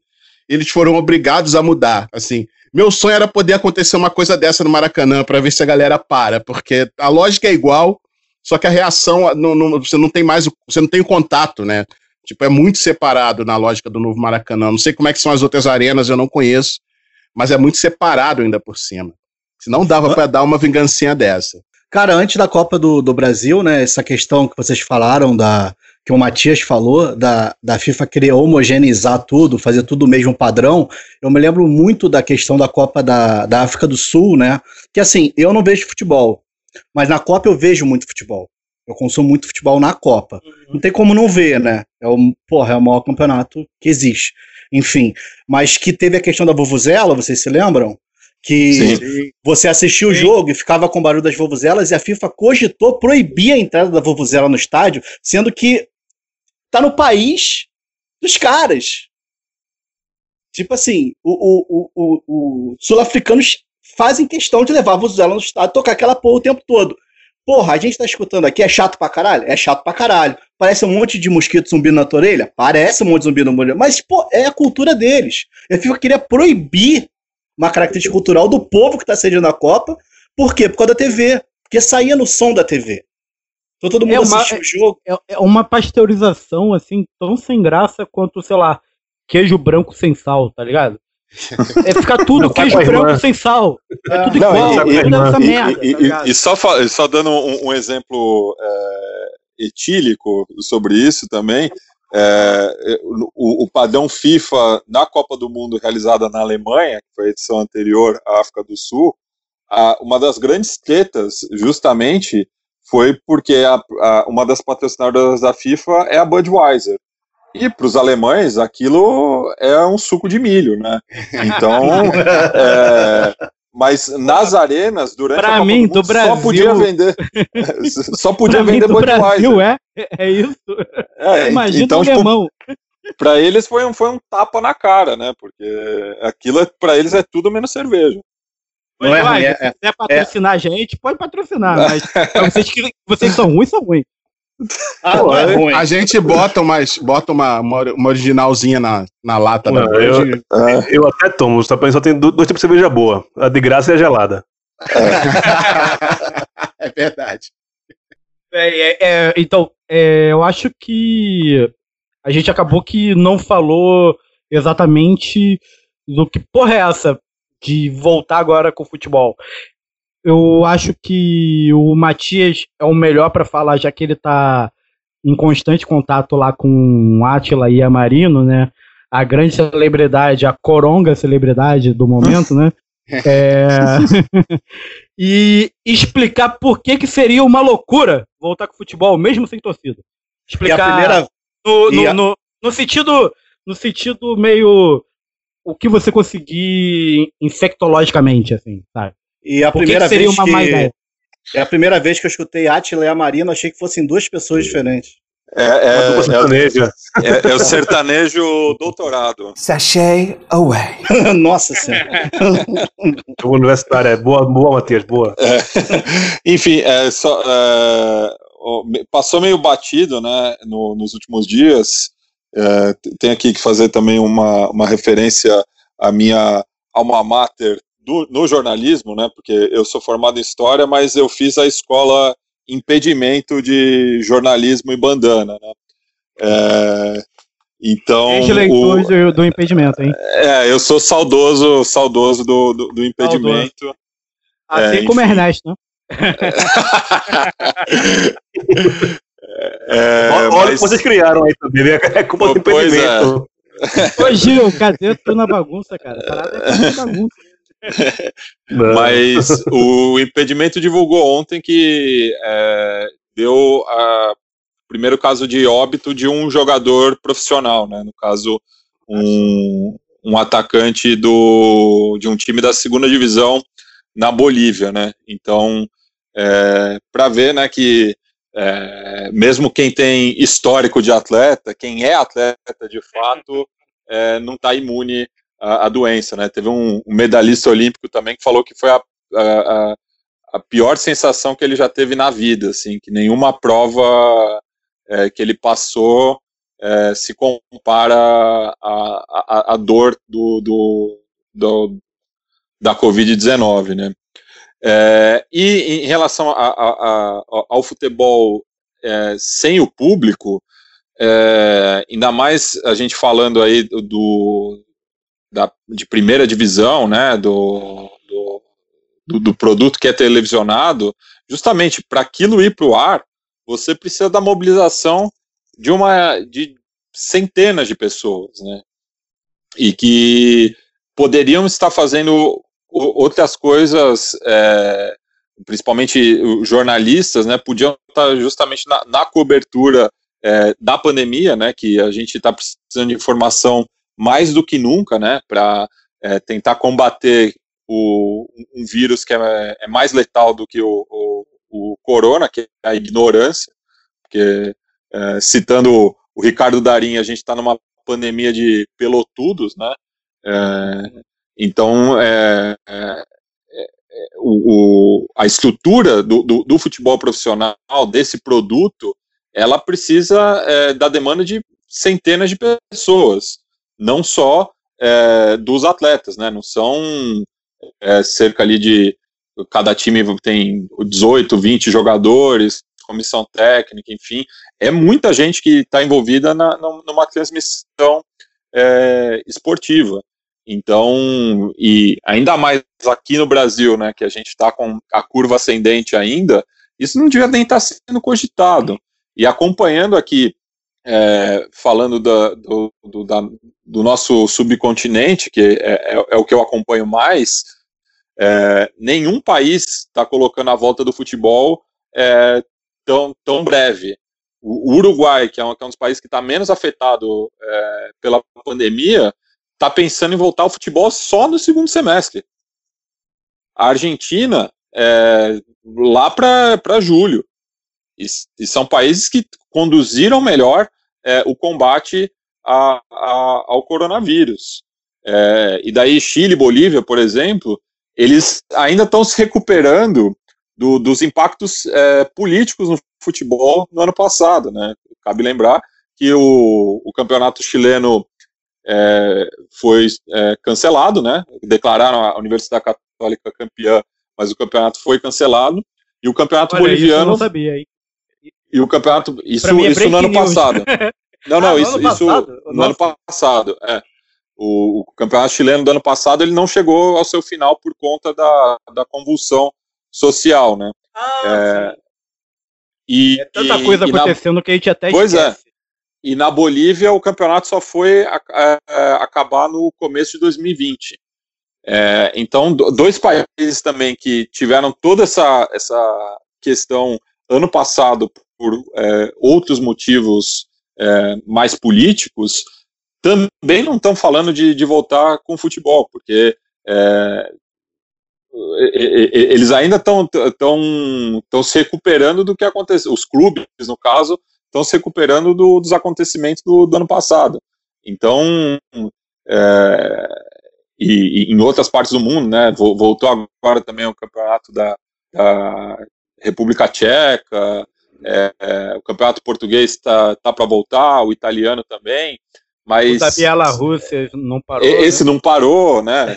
Porque o, o Lukashenko é, diz que o coronavírus se combate com vodka, né? Enfim. É, não custa tentar. Mas, eu tô bem servido é? aqui, hein? Não, não custa tentar. Mas, pois é, mas o, o, o, o, que, o que não tem se falado é que são as primeiras ou segundas divisões que estão para voltar que as divisões de acesso, que justamente não tem esse aporte da televisão, dependem muito da bilheteria, seria um tiro no pé para esses clubes voltarem com, com o futebol, porque não teriam uma das suas principais fontes de renda. Então, Rafael? Não, é o que o, o Matias falou anteriormente, né? Que o, o jogador boliviano que faleceu, o nome dele era Franz Roman Guzmán, e o tio e o pai dele também fa faleceram de coronavírus. É, e o, o campeonato chileno foi encerrado a seis rodadas antes do fim, e a Universidade Católica foi declarada campeã por causa dos protestos e manifestações no Chile. Eu E só assim, queria. Acho que Desculpa, antes de mudar de bloco. é, Não, só, só vou falar um negócio Fala. que o Ramon, o Ramon falou antes. É, obviamente, assim, eu não sou um grande aficionado de futebol, mas dando algumas informações, eu vi muitos jogos, né? Muitos jogos do Vasco, porque ah, infelizmente a maioria dos meus amigos é vascaíno, inclusive você, Gustavo. É, Tá, infelizmente, quem falou infelizmente foi ele. Não tem É, nada o- Cara, eu falo infelizmente também, tá difícil. E, e assim, o mesmo assistindo jogos, assim, e não gostando tanto de futebol, a gente é um- é uma parada que congrega. Porque, assim, você vai no boteco, o nosso boteco pegou fogo aqui no Rio de Janeiro, é, mas a gente ia no boteco, eu ia assistir o jogo do Vasco, né? Assistir entre aspas, o pessoal falava sem parar, ninguém assistia a porra do jogo, só levantava quando alguém fazia gol e ficava por isso mesmo, bebia. E era muito divertido, mesmo não gostando de futebol. Agora, o Ramon levantou a questão do, de que eu, do Fantástico tal. A, a única parte do futebol que eu vejo, né, semanalmente, é que a TV fica ligada 24 horas, né, na casa, na quarentena, então. Então, naquele final de domingo, né, no final do Fantástico, que vai dando aquela depressão, tem sempre os gols da rodada. E eu só assisto aquilo para escutar é, o Mustela Putórios Furo e Como um Gato. só. Meu É. Deus. Meu Deus. É, você não gosta de futebol mesmo. Não- eu só eu deixo a TV ligada, eu deixo a TV ligada, e aí ele fala como Estela Putórios Furo, o furão, e tá, fala como um gato, só pra o barulhinho. Só. Mas ó, o Gustavo falou mal dos cavalinhos ali, mas eu ganhei um cavalinho aqui, ó. Pra quem, aqui a gente tá com Pô, vídeo. Você é escroto pra caralho. Tu tem o que como E- uma porra? Eu ganhei, O urubu como símbolo é um cavalo com, ganhei, ganhei da minha esposa Cara no de- aniversário. com cara de lobotomia, tá ligado? No ano Parece que o cavalo sofreu lobotomia, tá ligado? Todos os cavalos aqui- têm a mesma cara. Sim, Sério? claro, mas tem personalidades diferentes. Esse aqui é Cláudio Coicinho, inclusive. É, o- é o, é o cavalinho que ele tem. Quando eu, eu tenho uma versão dele que é o Nelson Cavalinho, eu boto uma camisa da mangueira nele, um chapéu. É, é, pô, respeito aos cavalinhos aí, cara. Eu, eu gostei dos trocadilhos. É, e- é trocadilho o tempo todo. Mas cara. assim, Entende? eu acredito que antes da gente passar para outro bloco, é importante o Gil dizer o que que tem chegado, até mudando de assunto do, do futebol, porque a gente vai voltar pro futebol. O que que tem chegado de notícias, porque aqui é eixo, né? Tá, tá eu, Rafael e Ramon no Rio e o Matias e você em São Paulo. Fora do eixo, o que, que tem chegado de notícia? Como é que tá a quarentena em Pernambuco? Como é que a galera tá se recuperando? A Federação Pernambucana também tá com essa ideia idiota de voltar com o campeonato. Como é que tá? Não, começando a falar de futebol, qualquer ideia idiota que existe no Brasil, a da Federação Pernambucana de Futebol vai ser mais idiota. Não tenha dúvida. né? Não, o senhor Evandro, Evandro Carvalho, que inclusive é nome de um troféu no de Dois, para as coisas mais absurdas que, que acontecem dentro do futebol nordestino, por ele já teria voltado, óbvio. Acho que há um mês atrás ele já, teria voltado. E ele quer, quer acabar o Pernambucano, que é um campeonato de bosta, que não serve de porra nenhuma. Ele quer, quer voltar por onde. Mas, incrivelmente, uma das poucas vezes que o Estado, né, se foi contra a federação, com, que geralmente eles andam lado a lado, mas dessa vez estão separados, é, o Estado é, é contra qualquer volta durante, sei lá, dois, três meses. As últimas notícias que eu tive de Pernambuco, que nos últimos três dias diminuiu o número de mortes, né? Tá, tá diminuindo, mas isso não quer dizer nada. É, mas vou falar que eu fiquei muito feliz com o PSB, isso é uma coisa é, extremamente é, rara, acontece que nem o Clube Harley, eu me congregar lá com os campos e a Dudulândia, é, porque foi o único do, do Brasil que eu vi que teve expropriação do capital privado, né? A Polícia Militar de Pernambuco entrou numa loja de máscaras, Caralho, levou, toda- do caralho levou todas as máscaras que tinham dentro e falou: depois o Estado paga. Né, o cara lá, do, o capitalista lá, o dono da, da loja, deu piti, se quer processar o Estado, o Estado fez, beleza, tá na conta do Papa. Mas a maioria do- dos estados, como no Nordeste é, tem uma consciência né, política e de saúde, até mental, melhor do que o resto do Brasil, as eleições mostraram isso, né? Lá a, a conversa que não vai voltar nem tão cedo, não volta o futebol nem tão cedo. a pandemia lá no Ceará, Pernambuco e no Maranhão são os três lugares que mais está tá pegando, mesmo com todas as políticas públicas, mas você pensar que sim, São Paulo, que é a maior economia do Brasil, é difícil deixar as pessoas periféricas dentro de casa, porque se você faz home office, você é um privilegiado. Eu sou privilegiado que estou falando com vocês aqui dentro da minha casa, sabe? Mas todo mundo aqui tem um, um certo privilégio de poder estar dentro de casa. Mas imagine você nos rincões do sertão pernambucano, é, da área do interior do Maranhão, no Ceará, ficar em casa. Ficar em casa é passar fome, né? E o Estado não está provendo que você fique em casa para salvar sua vida. Então, você tem que sair de casa. Logo, saindo de casa, você está mais suscetível a, a ser contaminado. Por mais políticas públicas que tenham sido feitas durante esse período, no Maranhão a gente viu que foi o primeiro estado que decretou um lockdown, o Camilo Santana está fazendo um, um trabalho é, interessante né, sobre é, a, o, o, combate à pandemia, mas os, os, estados têm suas limitações, né? O estado não tem nenhum fundo de reserva econômica que possa tirar do bolso e falar pro cara, fica em casa que eu te garanto a tua sobrevivência, pelo menos. Né? Isso seria da, da parte federal do, do estado. Que, é, enquanto isso, tá essa parte está, na verdade, querendo sabotar, né? Exatamente. Então, por isso que se explica muito. Se o povo pudesse ficar em casa, se fosse essa opção para o nordestino ficar em casa, fica em casa, que o Estado te provém, tudo bem, não, não, não precisaria sair de casa. Então, acho que ainda vai durar muito tempo, é, por mais pelas políticas públicas que estão sendo feitas lá em, nos novos estados, mas é, é difícil a situação pela parte econômica. A parte econômica que dificulta, a, que faz que a, a parte sanitária esteja tão grave.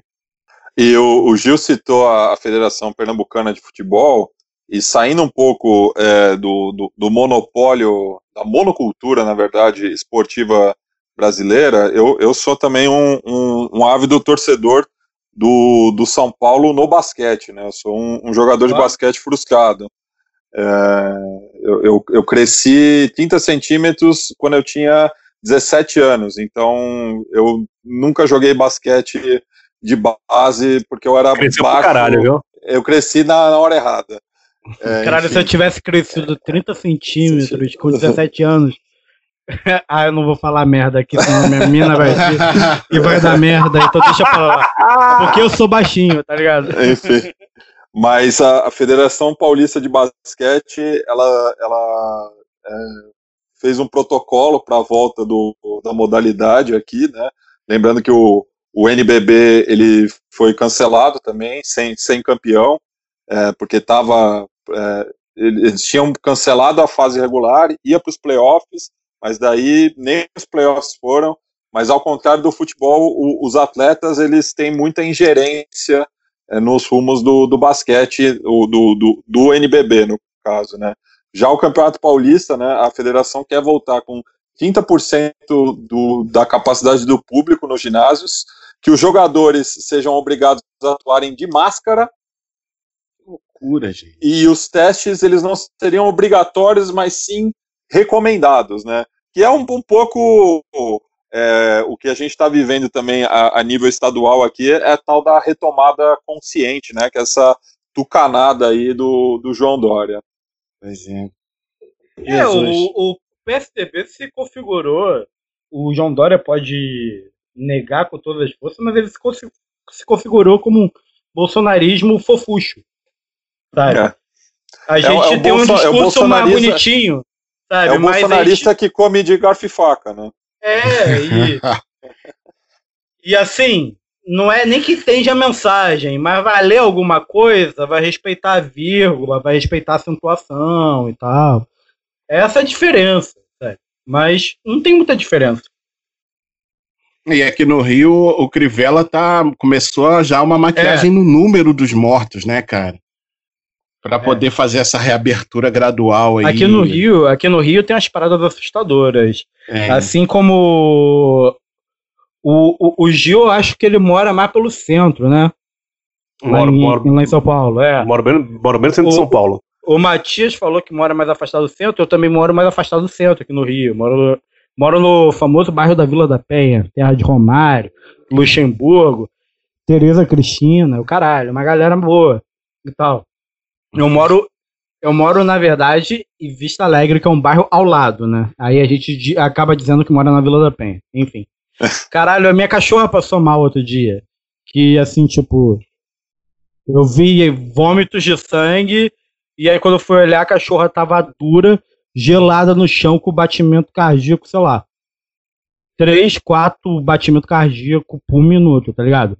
Assustador. Aí eu peguei, cara, ela é uma cachorra grande. Ela tem 34 quilos. Eu fiquei muito assustado, peguei ela no colo e, fui, e levei até o carro, nem senti. Fui levei até o carro para levar para veterinária. Chegando na veterinária, a veterinária onde eu fui, ela fica de frente a uma rua que tem um valão. Aí essa classe média emergente do subúrbio do Rio de Janeiro adora fingir que o valão é uma beira de praia e fica dando voltinhas no valão, sabe? Porque o valão, de fato, veio a deputada, veio a vereadora da região, que aqui, aqui, aqui é. Aqui o clientelismo é um clientelismo feminino. É, é vereadora e deputada. Aí veio. Deixou tudo bonitinho e tal, não sei o que. Eu levando a minha cachorra, cara, eu quase não tô saindo de casa. Eu levando a minha cachorra, tava quase morta. O cara falou que ela tinha comido. Alguém jogou alguma merda. Com veneno Nossa. aqui em casa. Tá ligado? Puta, Ela tinha comido e a parada quase estourou o intestino dela, tá ligado? Aí a gente foi. A sorte que eu vi logo, tá ligado? Aí ela tá bem e tal. Daqui a pouco tá até por aqui se der mole. Enfim, mas eu chegando lá, essa ruazinha que o pessoal tem, que tem o valão que o pessoal dá volta, caralho, tinha num papo de mil pessoas no mínimo cacete. fazendo suas atividades físicas normalmente.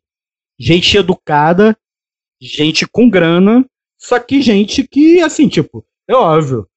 Aqui no Rio não tem apelido pra elite, pra elite antiga, como tem em São Paulo, os quatrocentões. Mas ninguém ali seria quatrocentão do Rio. Mas tudo emergente, com informação e atrasando a porra da volta do próprio negócio. O filho da puta Não, fazendo e- isso. Esse é, o- é- é o pior tipo de classe média que quando a bolsa sobe, fica, porra, tá vendo aí esse governo, a bolsa subiu, o dólar subiu, mas o cara nunca não tem, o cara não tem uma carta na bolsa de valores. Tá falando Pois merda, é. sabe? É. O cara se acha que é rico, o cara acha que é milionário. Tem que tomar no cu esse filho da puta mesmo. Não, a pior, pior, pi- pior coisa que existe é essa classe média, disparado. Galerinha, é, vamos fechar? Ou alguém tem mais alguma coisa pra falar? Passar pro Chola Mais? Chola mais.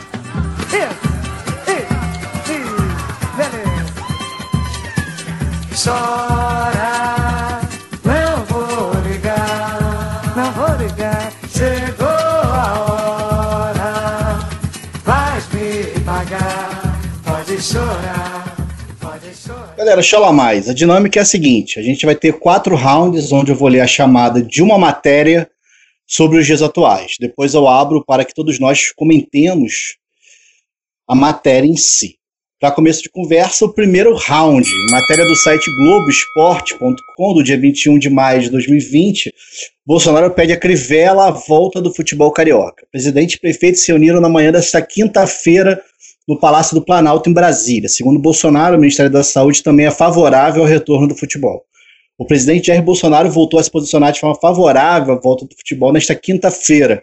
Em uma live feita em uma rede social, Bolsonaro afirmou que conversou sobre o tema com Marcelo Crivella e pediu ao prefeito do Rio de Janeiro que autorizasse a volta do Campeonato Carioca. Os dois se reuniram pela manhã no Palácio do Planalto, em Brasília. Em um primeiro momento, tinha muito jogador que era contra. Agora, ah, não, tem que imitar. Desculpa, é o é o Bolsonaro falando, gente.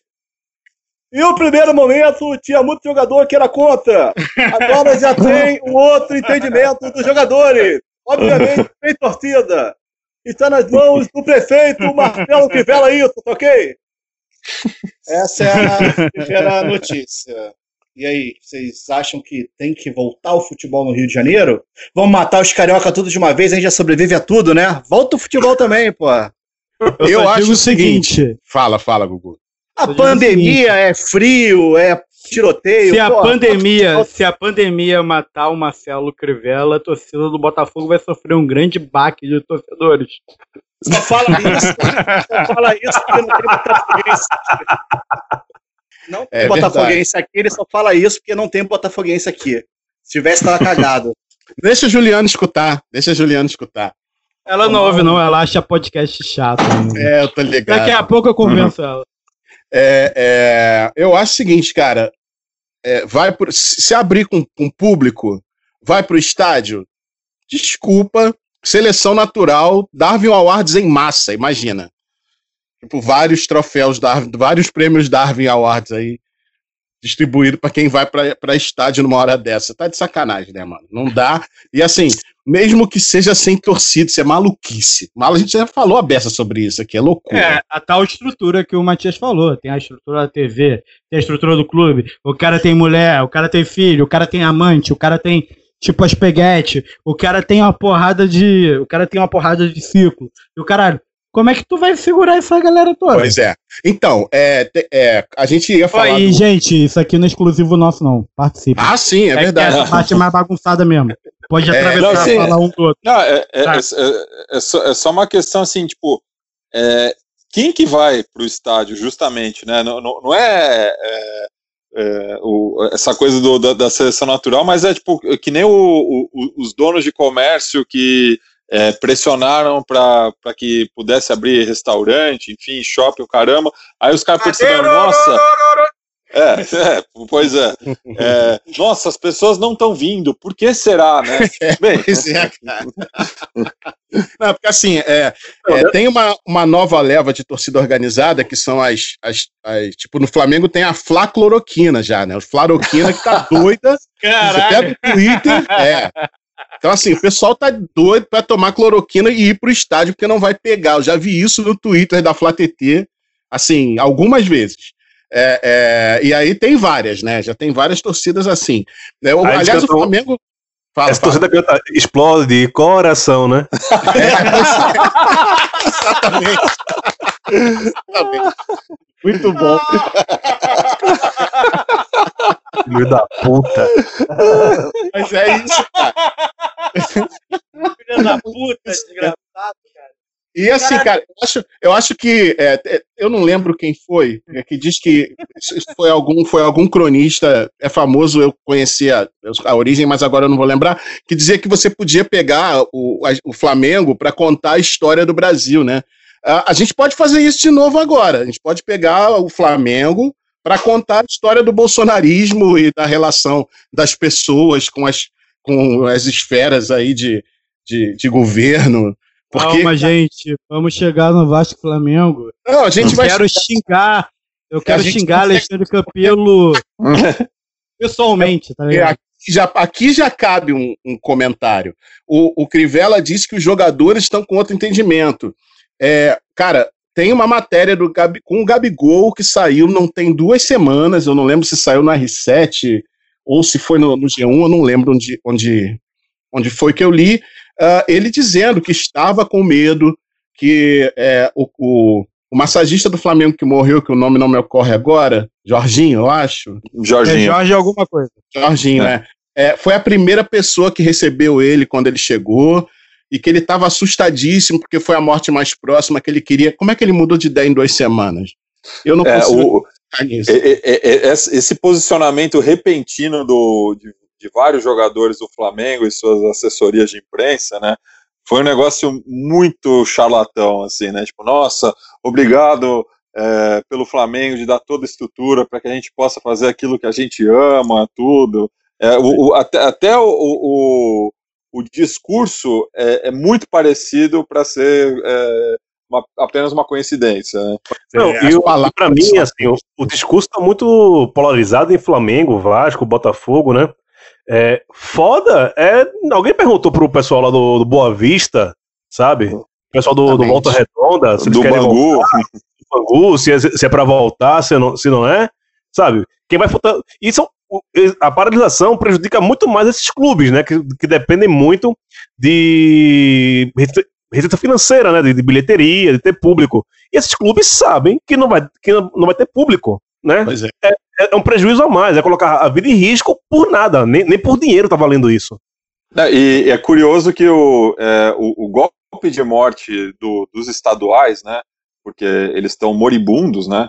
É, fa- faz bastante tempo, né? Foi justamente em 2002 quando criaram, né, o- o- os, os torneios regionais, né? é, Ah, é, por todo o Brasil. É, inclusive aqui em São Paulo era centenário do Campeonato Paulista, é, então não teve o, Campeonato Paulista de fato no ano do, do seu centenário. E, e daí Aproveito depois. pra dizer, volta Rio, São Paulo, pelo amor Pois de Deus. é.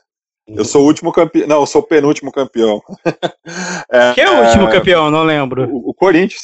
Corinthians. É, É, que inclusive ganhou do São Paulo na, na final.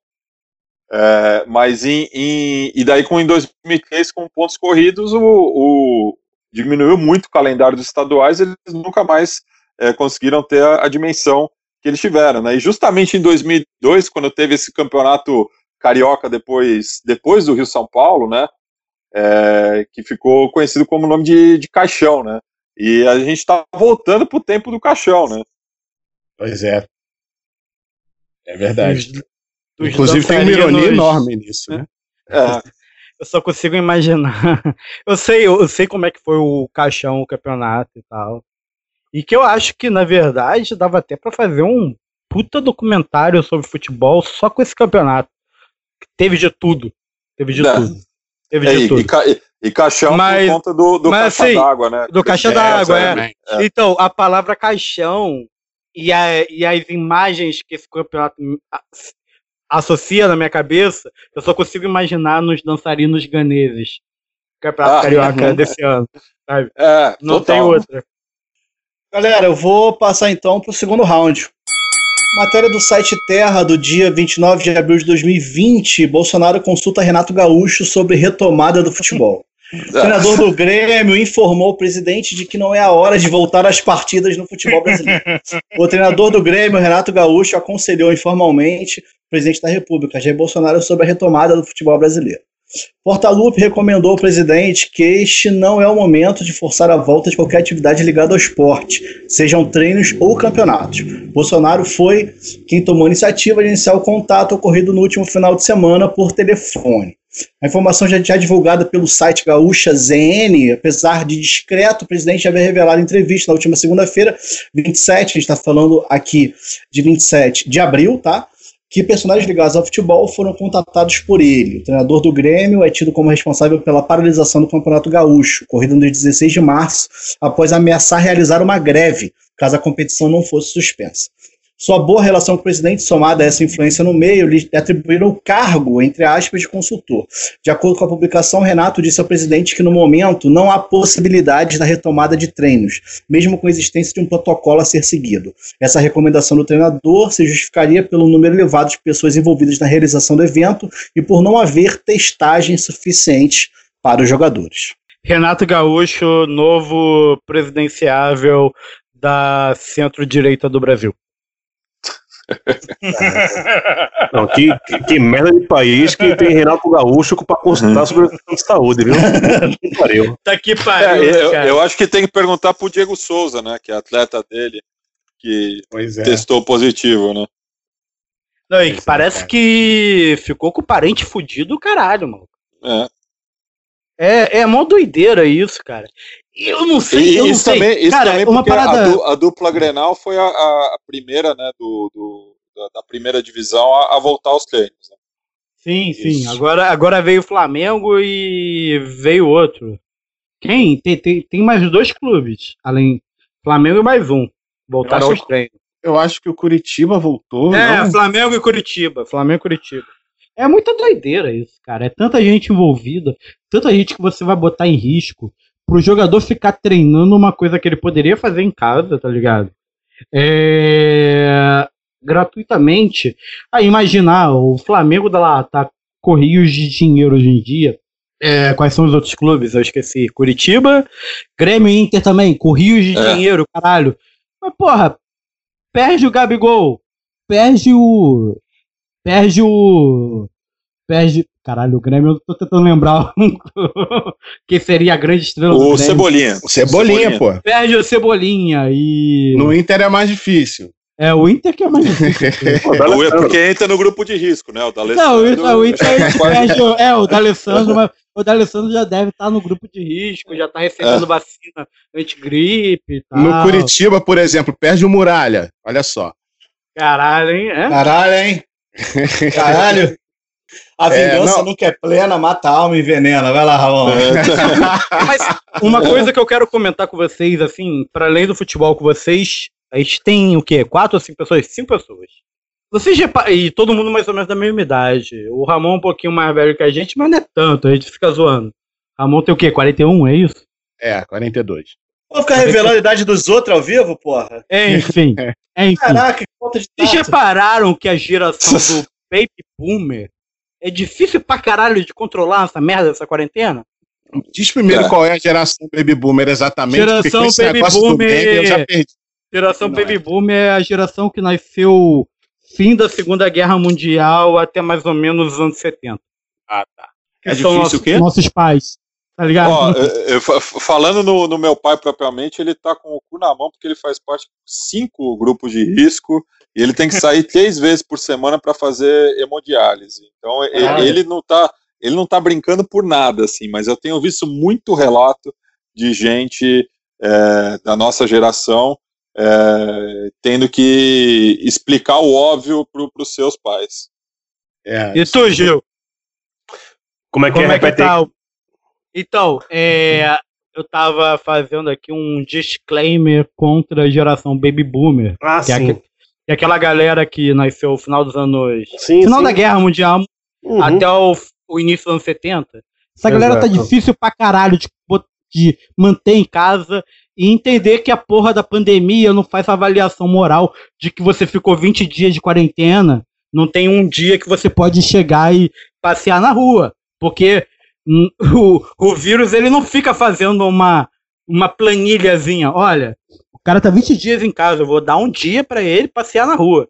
Essa geração É. baby boomer parece que acredita nisso, sabe? Não, é foda. É, eu moro num bairro aqui do centro de São Paulo, Campos Elíseos, que é formado por três tipos de espécie humana, né? Os velhos, que moram aqui há muito tempo, né? É, os hipsters, hipster pra caralho aqui nesse bairro, e pessoas em situação de rua. Incrivelmente, tem mais velho na rua do que as pessoas que moram na rua, né? Nesse bairro. É impressionante, é. É, E caralho, é, não sei, às vezes eu acho que já é tática kamikaze, sabe? Porra, né? Daqui a pouco vão vão me puxar pelo braço mesmo, então, né? Vamos antecipar essa porra. Que. Mas é- é- eu fico muito de cara assim, cara. com- assim, não todos, lógico, né? Mas. É, são- há várias variáveis, não pode colocar todo mundo dentro do mesmo saco. Eu Ah, tenho um não. vizinho, eu tenho um vizinho aqui de baixo, né? O seu Alfredo Fercia, que é até um poeta uruguaio, um amigo do Ferreira Goulart, do Mário Benedetti. cara- Hã? E aí ele, velho, ele, um dia ele me chamou aqui pra, pra conversar pelo interfone, falou. Você já. Aquele sotaque portenho dele. Você já viu quanto velho filha da puta tem na rua? já, já. Ainda, ainda bem que o senhor não é, não é nenhum desses. Mas é isso, sabe? Eu não sei. A galera acha que. é, como, sei lá, existir uma coisa que lhe impede de sair de casa no final da vida, é meio foda também, sabe?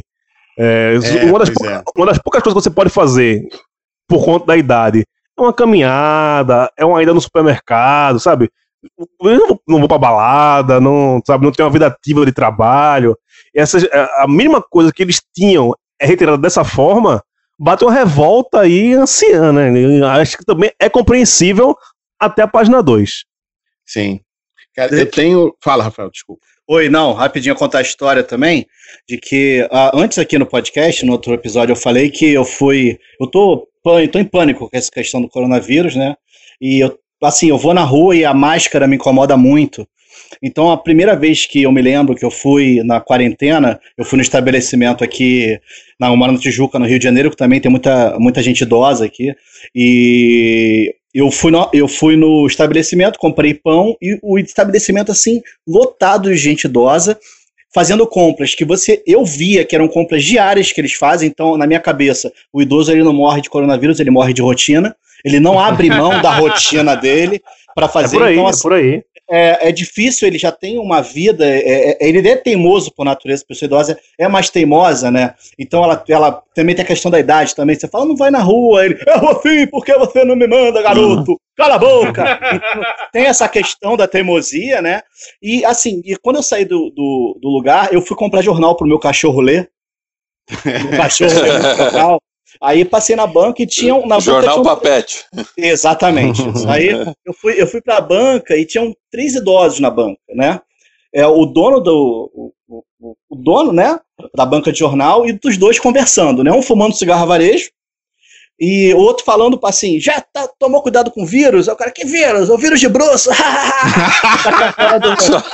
assim, eu não tá, na, na- na época não tinha a intenção ainda de você usar máscara, não estava nessa questão da pandemia, era no início, daí foi meio de março, mais ou menos, dia 20, 20 e pouco de março. E eu fiquei muito assustado, eu falei, cara, é perigoso para mim, imagina pro idoso, é muito pior. E agora, essa semana eu fui no mesmo estabelecimento comprar pão. E eu saí, eu não comprei o jornal pro meu cachorro dessa vez, mas os três estavam na banca de jornal, os mesmos três. Dois de máscara, um provavelmente sacaneando o outro, e o, e o mesmo que estava fumando cigarro varejo, estava fumando mesmo cigarro varejo, com a máscara pendurada na orelha. Então, assim, eu acho que é uma questão também, que nem o, o, o Gil falou, tem uma teimosia ali inerente da idade também. Sou, sou teimoso, eu vou ficar, eu venho aqui há, há 10 anos sacanear esse babaca aqui. Nem que eu sacanear- tenha que dar tiro nesse filho da puta desse vírus, mas eu vou ficar aqui nessa porra dessa banca. Cara, eu tenho uma história muito boa de pai do, do, do pai de uma amiga minha. Ah, ele, ele mora em Bangu e ele é o que o, o pessoal do Testes da Massa chama de tiozão letra C. Tipo, é aquele coroa clássico. Tipo, coroa de subúrbio clássico, assim, relíquia pura do subúrbio carioca. Ele é tão relíquia que ele, ele, é ele tem um armário de alvenaria com um portão de, de, de, de aço e cadeado no meio do calçadão de Bangu, onde ele guarda as peças de dama que ele, e, os, e os baralhos que ele vai jogar com os amigos dele todo dia. Ele é nesse nível. E a minha amiga estava desesperada, porque, pai, olha só, o senhor não tá com com medo de morrer, não, mas o senhor quer matar minha mãe? Aí, não, mas sua mãe é mais velha que eu, haha, vai morrer primeiro mesmo, sabe? Ele é esse tipo de gente, ele não estava levando a sério. É, e aí ele perdeu um amigo. E aí ele começou a levar a sério, mas é, é aquela coisa da rotina, do mesmo, do não ter o que fazer. O que, que ele fez? Ele comprou um carro, tá? É, um carro usado, alugou uma, uma, uma garagem.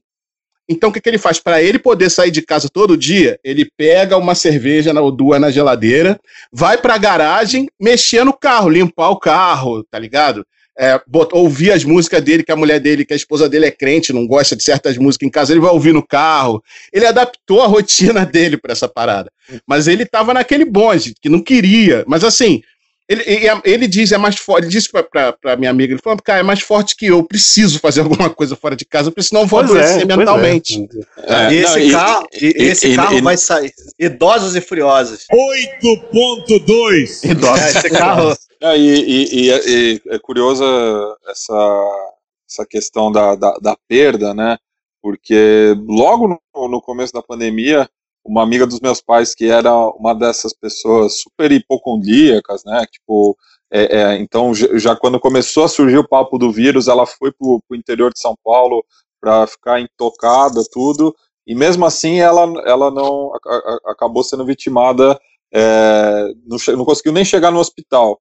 Ela teve uma, uma parada cardiorrespiratória, então é, não está descartada né, a, a, a hipótese de ser o, o vírus, mas é, para ver o nível. Então, isso mexeu muito com, com, com, com meus pais também, assim. Não só o, o quadro clínico do, do meu pai, que precisa de vários cuidados, mas ter perdido logo no começo da, da pandemia al- alguém próxima e que tomava o- os devidos cuidados. né? Terceiro round. Em matéria do site ESPN Brasil, do dia 19 de maio de 2020, presidentes de Flamengo e Vasco vão a Brasília discutir volta do futebol com Bolsonaro. Os presidentes do Flamengo, Rodolfo Landim, e do Vasco, Alexandre Campelo, se reuniram nesta terça-feira com o presidente da República, Jair Bolsonaro, em Brasília. Na pauta do encontro estava a retomada do futebol brasileiro, que vem sendo defendida por flamenguistas e cruzmaltinos nos últimos dias. O Flamengo, inclusive, já voltou aos treinos e tem atividades marcadas para terça-feira, apesar de recentes testes de Covid-19 terem detectado vários casos no clube. Também presidente, também presidente no encontro em Brasília, o médico da equipe da Gávea, Dr. Márcio Tanuri, festejou o encontro. Abre aspas. Hoje demos um pequeno passo, mas que pode significar um passo enorme no nosso retorno. Continuamos trabalhando. Fecha aspas, escreveu no, no Instagram. O presidente da República, inclusive, foi presenteado com a nova camisa 2 flamenguista, lançada na semana passada. O encontro foi acompanhado pelo senador Flávio Bolsonaro, filho de Jair Bolsonaro, e pelo ex-deputado Roberto Jefferson. Só gente boa. Só gente legal. Só Posso gente que falar a PF primeiro? Posso falar visita. primeiro, porque assim eu posso jogar todo o ódio que eu tenho em relação à atual administração do Vasco. Olha, pros euriquistas, cara, eu odeio o Eurico, o Eurico destruiu o clube e o Eurico é, fazia o clube um, um verdadeiro feudo. Ele pagava conta de luz de casa, pagava conta de plano de saúde. pa- Isso tem na CPI da, do futebol, lá de 2002, 2003. O cara pagava com o dinheiro do clube conta de casa, assim, conta de luz, conta de água, plano de saúde, escola dos netos, o caralho. Filha da puta. Roubou dinheiro pra caralho de um clube gigante, um clube centenário, um clube com muita história. Veio o Roberto Dinamite. Não sei o quanto roubou, porque não teve CPI nem nada. Não sei nem se roubou, mas foi um péssimo administrador. O clube que, porra, era pra estar no patamar assim. Caralho, eu detesto essa palavra depois que o Flamengo passou a usar. Porque nós estamos em outro patamar. Mas assim, era pra estar no patamar assim de Flamengo, é, Corinthians, Grêmio, Inter, São Paulo, Palmeiras. O Cruzeiro agora, o Cruzeiro deu uma caída boa, então esquece. É, sei lá, dos, dos clubes mais organizados do Brasil, justamente porque é muito mais fácil você ser mais organizado quando você tem mais torcida. E se a gente for botar um linguajar dos Faria Limers, mais consumidores. E é um tipo de consumo, o tipo de consumo torcedor, é um tipo de consumo que é ilimitado, porque é um tipo de consumo que é baseado no amor, não na razão. Então o cara gasta mais até do que tem. Pra comprar a camisa nova do. Camisa nova do São Paulo, a camisa nova do, do Santinha, a camisa nova do, do Paysandu, que seja, o cara gasta o que não tem para gastar, para comprar. Então, é um tipo de, de. Eu até observo, e isso vai para minha tese no futuro e tal, e o caralho, que o futebol ele acaba se tornando, apesar de ser um espaço totalmente privado, os interesses são públicos, já que a torcida é a sociedade, né? Então o futebol, assim como assim como a saúde e a educação, se torna um espaço de é, expansão do capital, expans, é, como, é, como posso dizer? Expansão do capital fictício. O capital fictício ele se expande para essas áreas para se tornar capital de verdade e drena dessas áreas o capital de verdade para que ele se realize como capital. Já que todos os negócios de todas as bolsas do mundo, se a gente fosse retirar todos esses negócios em um dia só dos bancos, não teria grana. Então esse capital ele se realiza nessas, como eu posso dizer, nessas é, nesses pedaços de capitalismo que não são tão capitalistas. E ele se realiza no futebol também. Quando ele se realiza no futebol, ele quer transformar o, futebol em mais uma bugiganga do capitalismo. E o futebol não é mais uma bugiganga do capitalismo. Ouviu isso, Alex, Alexandre Campelo? O futebol não é mais uma bugiganga do capitalismo. O futebol ele surgiu é, quase que contemporâneo com a expansão mundial do capitalismo. Ele ajudou os ingleses a, a, a, a, a como posso dizer, a fortalecer seu, seu domínio racista perante os povos, mas de certa maneira, cada um dos povos se apropriou do futebol e ressignificou o futebol a ponto de que em algumas sociedades o futebol é, é um elemento anticolonial. É esse ponto. O que eu quero dizer é o seguinte: Campelo, vai tomar no cu. O futebol não vai voltar. Você é golpista e já que é pra pegar hino de gente escrota, uma vez golpista, sempre golpista. Gente, que isso, que raiva gratuita.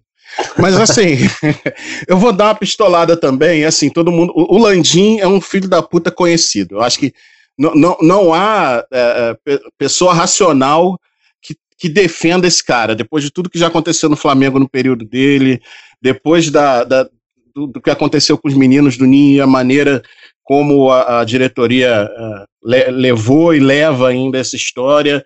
Ah, o Landim é um cara que me surpreende zero. Sabe que nem te surpreende zero com o Bolsonaro? É, Eu me surpreendo zero com o Landim. O Landim é um cara que vai me surpreender se acertar em algum momento.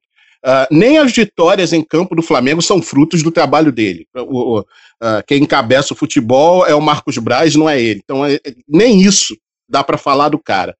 Mas é, o que me chama a atenção em particular nesse caso é o Márcio Tanuri, que é o médico do Flamengo. É, quem acompanhou o futebol um pouco ano passado é, viu que o Flamengo teve uma série de lesões graves, assim, é, e que teve recuperações desses jogadores de- de- em tempo recorde, né? É, e isso tudo é trabalho do, do departamento de, né, de- de- médico do Flamengo, e o Tanuri é o cabeça do departamento médico. Eu não lembro se ele era na época, porque teve uma treta lá, ah, mas eu acho que era sim. Ah, então, assim, não, não dá para dizer que o Tanuri é um negacionista da ciência. Ele não é um negacionista da ciência. Ele, ele é só um desgraçado que está comprando um discurso político, colocando a vida das pessoas em risco, porque ele acredita no presidente. Tipo, é- é- é, tem um vídeo dele que é, é, que está no, no Instagram dele, mas que rolou no Twitter, a beça, que é ele desembarcando no aeroporto Santos Dumont, filmando o aeroporto Santos Dumont vazio, dizendo: olha só o que fizeram com o nosso país. Assim, é, é- é- o cara é um médico, é um cientista, os métodos dele funcionam, e isso é ciência, não é achismo, sabe? Ele entrar numa de, de dizer que vamos ter condições e, e- e- sabe, desculpem o desabafo aí, o xingamento e tal, mas isso, isso é o que mais me deixa com raiva nesse momento, é o médico, sabe, do Flamengo ter esse tipo de, de postura. assim.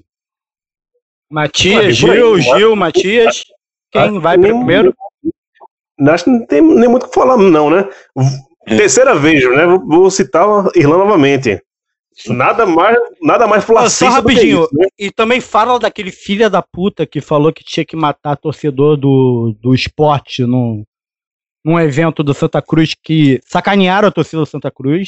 Tinham que meter a porrada mesmo, esses filhos da puta, mas o cara. A fala do cara foi quase eugenista, cara. Ah, tá não, ligado mas tem- no que eu tô falando? Sim, sim, tem, mas tem muito. ah, Presidente da federação, se eu não me engano. Exato, exato. Mas como tem, tem muitas histórias, sabe, que o Santa Cruz é o time do povo, é o time do, dos pretos, dos pobres, das putas, dos banguelos, é- é- não é nenhuma novidade vindo da torcida do esporte, falando, quer dizer, de parte do esporte, falando desse tipo de coisa sobre o Santa Cruz. Sobre o Landim, cara, sobre o Flamengo, eu falo que nem Irlanda, é flacismo, né? A galera que se acha que é é o maior time do mundo, o maior time do Brasil, e que tudo gira em torno do, do Flamengo, inclusive o futebol. O Flamengo se acha, é, essa direção do Flamengo acha que o Flamengo é maior, inclusive, do que o futebol, né? O futebol Pois é. só existe por conta do Flamengo, né?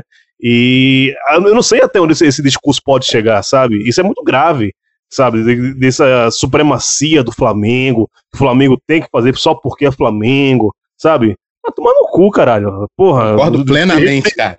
tem, tem Plenamente. gente morrendo, tá ligado? Tem gente morrendo, porra. Sabe?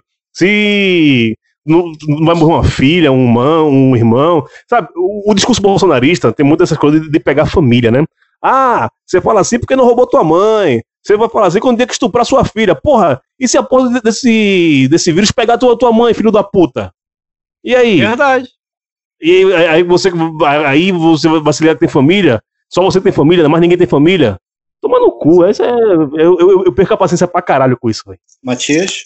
Eu, eu, eu, eu não quero falar nada, porque eu tô falando, eu, eu, eu, eu tô representando aqui o soviet do Morumbi, né? Então, é, inclusive, isso tem gerado bastante debate no, no próprio São Paulo, né? de que uh, o São Paulo também tem uma ala da, da cloroquina, né? É, bastante representativa na torcida e pelo simples fato do, do Raí, né, se posicionar é, não como dirigente do São Paulo, mas ele é uma figura pública, né? Ele é, antes de ser dirigente do São Paulo, ele já era uma pessoa relevante e ele se posicionou é, como qualquer cidadão é, falando contra é, a, a, falta de ações do, do, do, governo em relação à pandemia, né? Então é, acaba gerando também esse, esse, esse debate inverso, né? Do, dos negacionistas da, da pandemia que atacam provavelmente o maior ídolo do clube e que está numa posição delicada atualmente por ser dirigente e o, o São Paulo não está é, antes da pandemia não vivia né, um, um bom momento futebolístico. É, o, então, Vasco, olha... o Vasco não vivia um bom momento futebolístico desde a última pandemia lá da, da gripe espanhola. gripe espanhola. Esse que é o foda. Esse que é o foda, que, mas. Que inclusive gripe espanhola que é, paralisou né, os campeonatos estaduais é, na época durante um bom período, né? Só que, claro, Sim. naquela época, como ainda era amador, entre aspas, é, não tinha essa pressão é, para a volta do, do futebol. Né? Pessoal, vamos então para o quarto e último round. É, em matéria do site Lancia, do dia 24 de maio de 2020, o presidente do Fluminense critica a volta do futebol e reunião de rivais com Bolsonaro. Abre aspas, não quero me misturar. O presidente do Fluminense respondeu a uma declaração de Campelo, mandatária do Vasco, de que não teria ido pois não queria se expor e voltou a reafirmar postura contra o retorno. A Federação de Futebol do estado do Rio de Janeiro, a FERJ, e os clubes que disputam o Campeonato Carioca se reuniram neste domingo com a Prefeitura do Rio para debater a volta do futebol no estado. Em entrevista ao Troca de Passes do Sport TV, o presidente fluminense, Mário Bittencourt, criticou o movimento de retorno, abre aspas para ele. A gente fez uma nota mais cedo explicando que não recebemos um convite oficial da prefeitura, mas que esse não é o motivo do nosso não comparecimento. Foi apenas para ilustrar que, além de não concordarmos com uma reunião neste momento, entendemos inadequada uma reunião para falar de futebol, forçar a volta do campeonato no momento em que atingimos 4 mil mortes no Rio de Janeiro. Fecha aspas.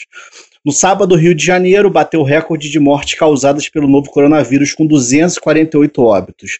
Desde o início da pandemia, o estado soma 37.912 casos e 3.993 mortes provocadas pelo vírus.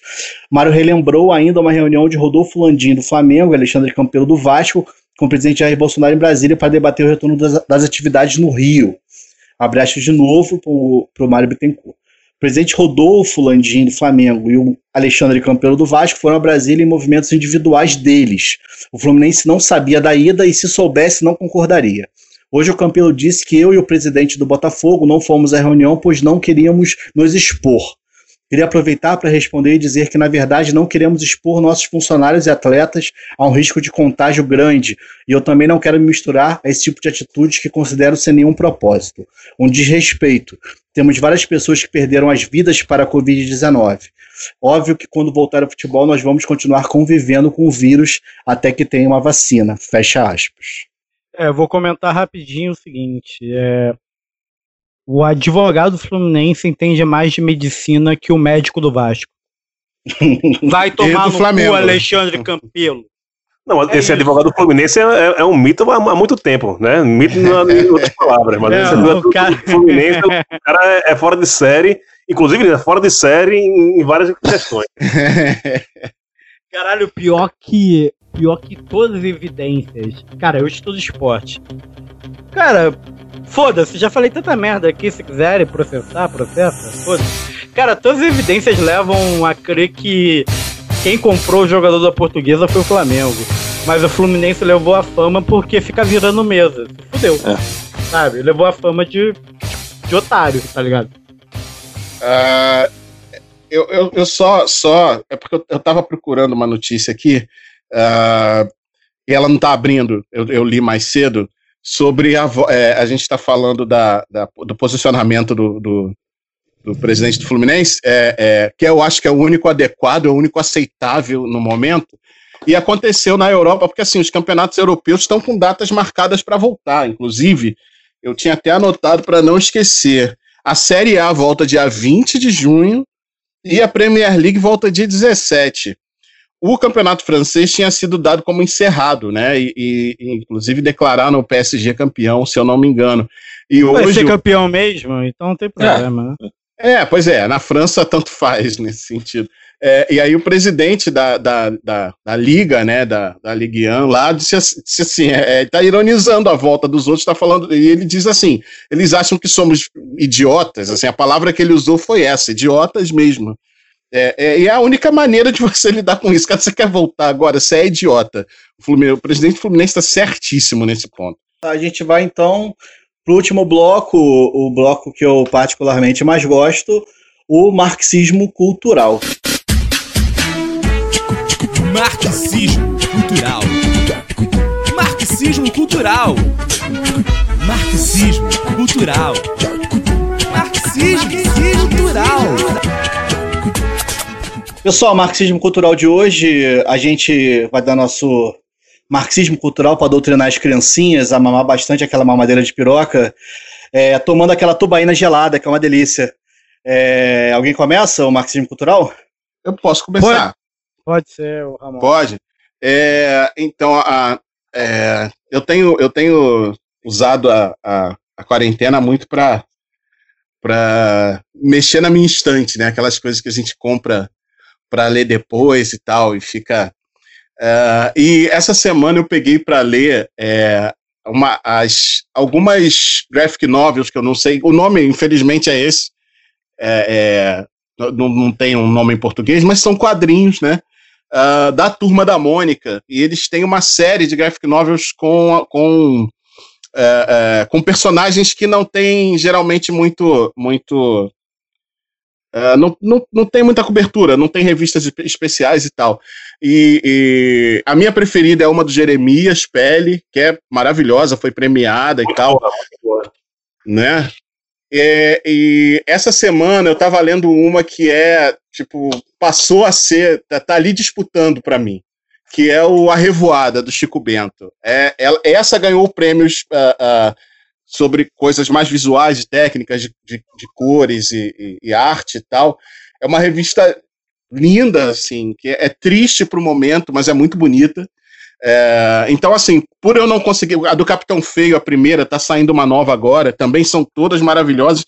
Ah, então, assim, eu particularmente vou indicar a Revoada, mas sugiro quem quiser desanuviar a cabeça e ter contato com um tipo de arte ah, muito bem feita, ah, as graphic novels da Turma da Mônica. Esse, esse é o meu marxismo cultural da semana. É, deixa ser eu para depois os convidados e você encerra. Então, eu tô não tinha dica cultural, eu dei uma corrida aqui para ver coisas que eu tinha achado maneiro de ver. Cara, a minha indicação é chapado ou sóbrio. Assista a série Nosso Planeta do daquela daquele daquela página de internet que não patrocina ninguém, mas que todo mundo faz propaganda, que é o Netflix. Nela, a maioria dos episódios são muito fodas, porque a câmera é foda, e se você tiver chapado, seja de cachaça, seja de maconha, seja do que for, são várias cenas loucas, assim, dá, dá uma brisa maneira.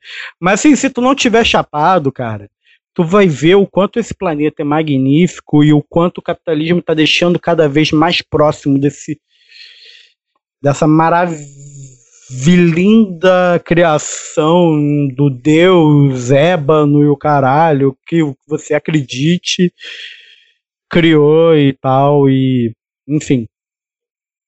O planeta Terra é magnífico e a natureza é magnífica então assista nosso planeta. Essa é a minha indicação.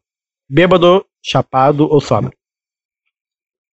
Cara, a, minha indicação é as imagens lá de Minneapolis, da população de Minneapolis, botando fogo na cidade toda por conta do assassinato de George Floyd. Pra mim, isso é obra de arte, Sim. velho. Tá bonito pra caralho de Obra ver. de arte. Hoje eu. Eu passei um, um bom tempo do- da, da minha tarde hoje só vendo vídeo, imagem, lendo sobre isso. Então, é literatura, é fotografia, é cinema. Tá Tá, tá uma coisa muito bonita.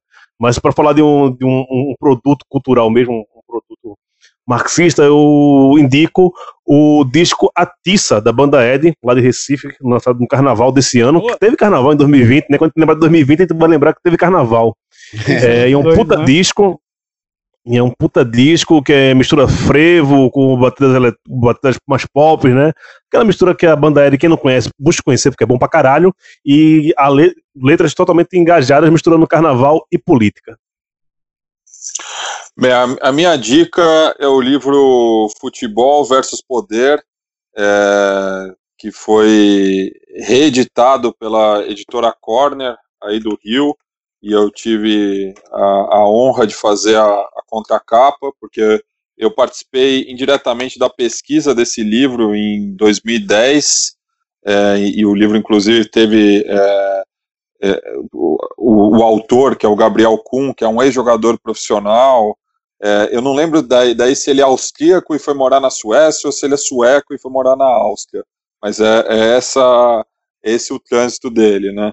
E, e daí ele pesquisou muito sobre a, a, cena né, do futebol alternativo na Europa, da, do antifascismo, enfim, é, e lançou esse livro em 2010 e agora fez uma recompilação a partir de, de 2010, né, inclusive incluindo um capítulo sobre é, a Copa do Mundo aqui no Brasil e como se deu a, a resistência. Galera, meu marxismo cultural, eu que nem Gugu fazendo propaganda sem querer, né? Da uma produção da HBO, na verdade, que estava escondida lá no, no, catálogo deles, não sei, é uma série chamada O Monstro do Pântano, em inglês Swamp Thing.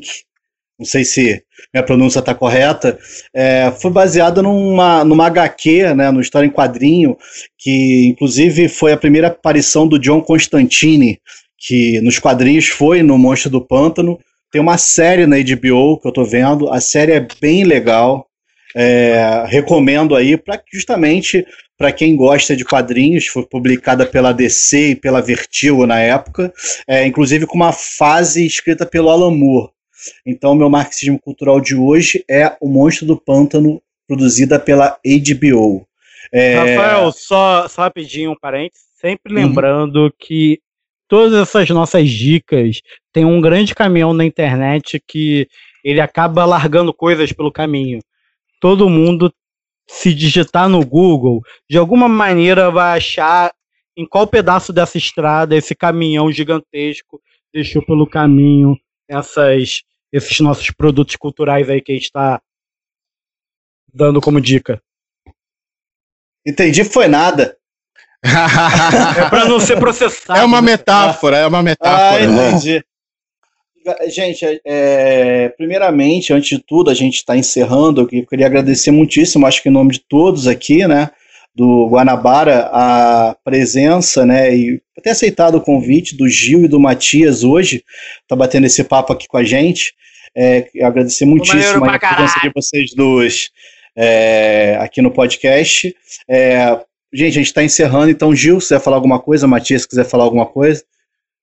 Não, só deixar um abraço para vocês, um abraço que vai de Candeias até a Guanabara. Obrigadão aí e tamo junto. Deixar um recadinho sobre, já que você falou no começo do programa sobre financiamento coletivo que vocês não têm, mas a Central 3 tem. Então, se quem ouvir aqui o Guanabara Connection e não conhece ainda a Central 3, busque conhecer a Central 3, temos lá um financiamento coletivo, né? Que é pelo apoia.se barra Central 3. É, vale a pena para manter toda a estrutura que a gente tem, que não é pequena, é grande, são 30 podcasts que a gente tem, e modéstia à parte, são os melhores podcasts do Brasil. Lá você vai ter o Zé Trajano no pontapé, vai ter o Matias com xadrez verbal e Fronteiras do Futebol, é, e outros podcasts. Então, quem puder ajudar Central 3, vai lá, apoia.se barra Central 3. É, eu reforço aí o, o, o, a indicação do, do Gil, né, em relação à Central 3, aqui do, do outro lado da Dutra.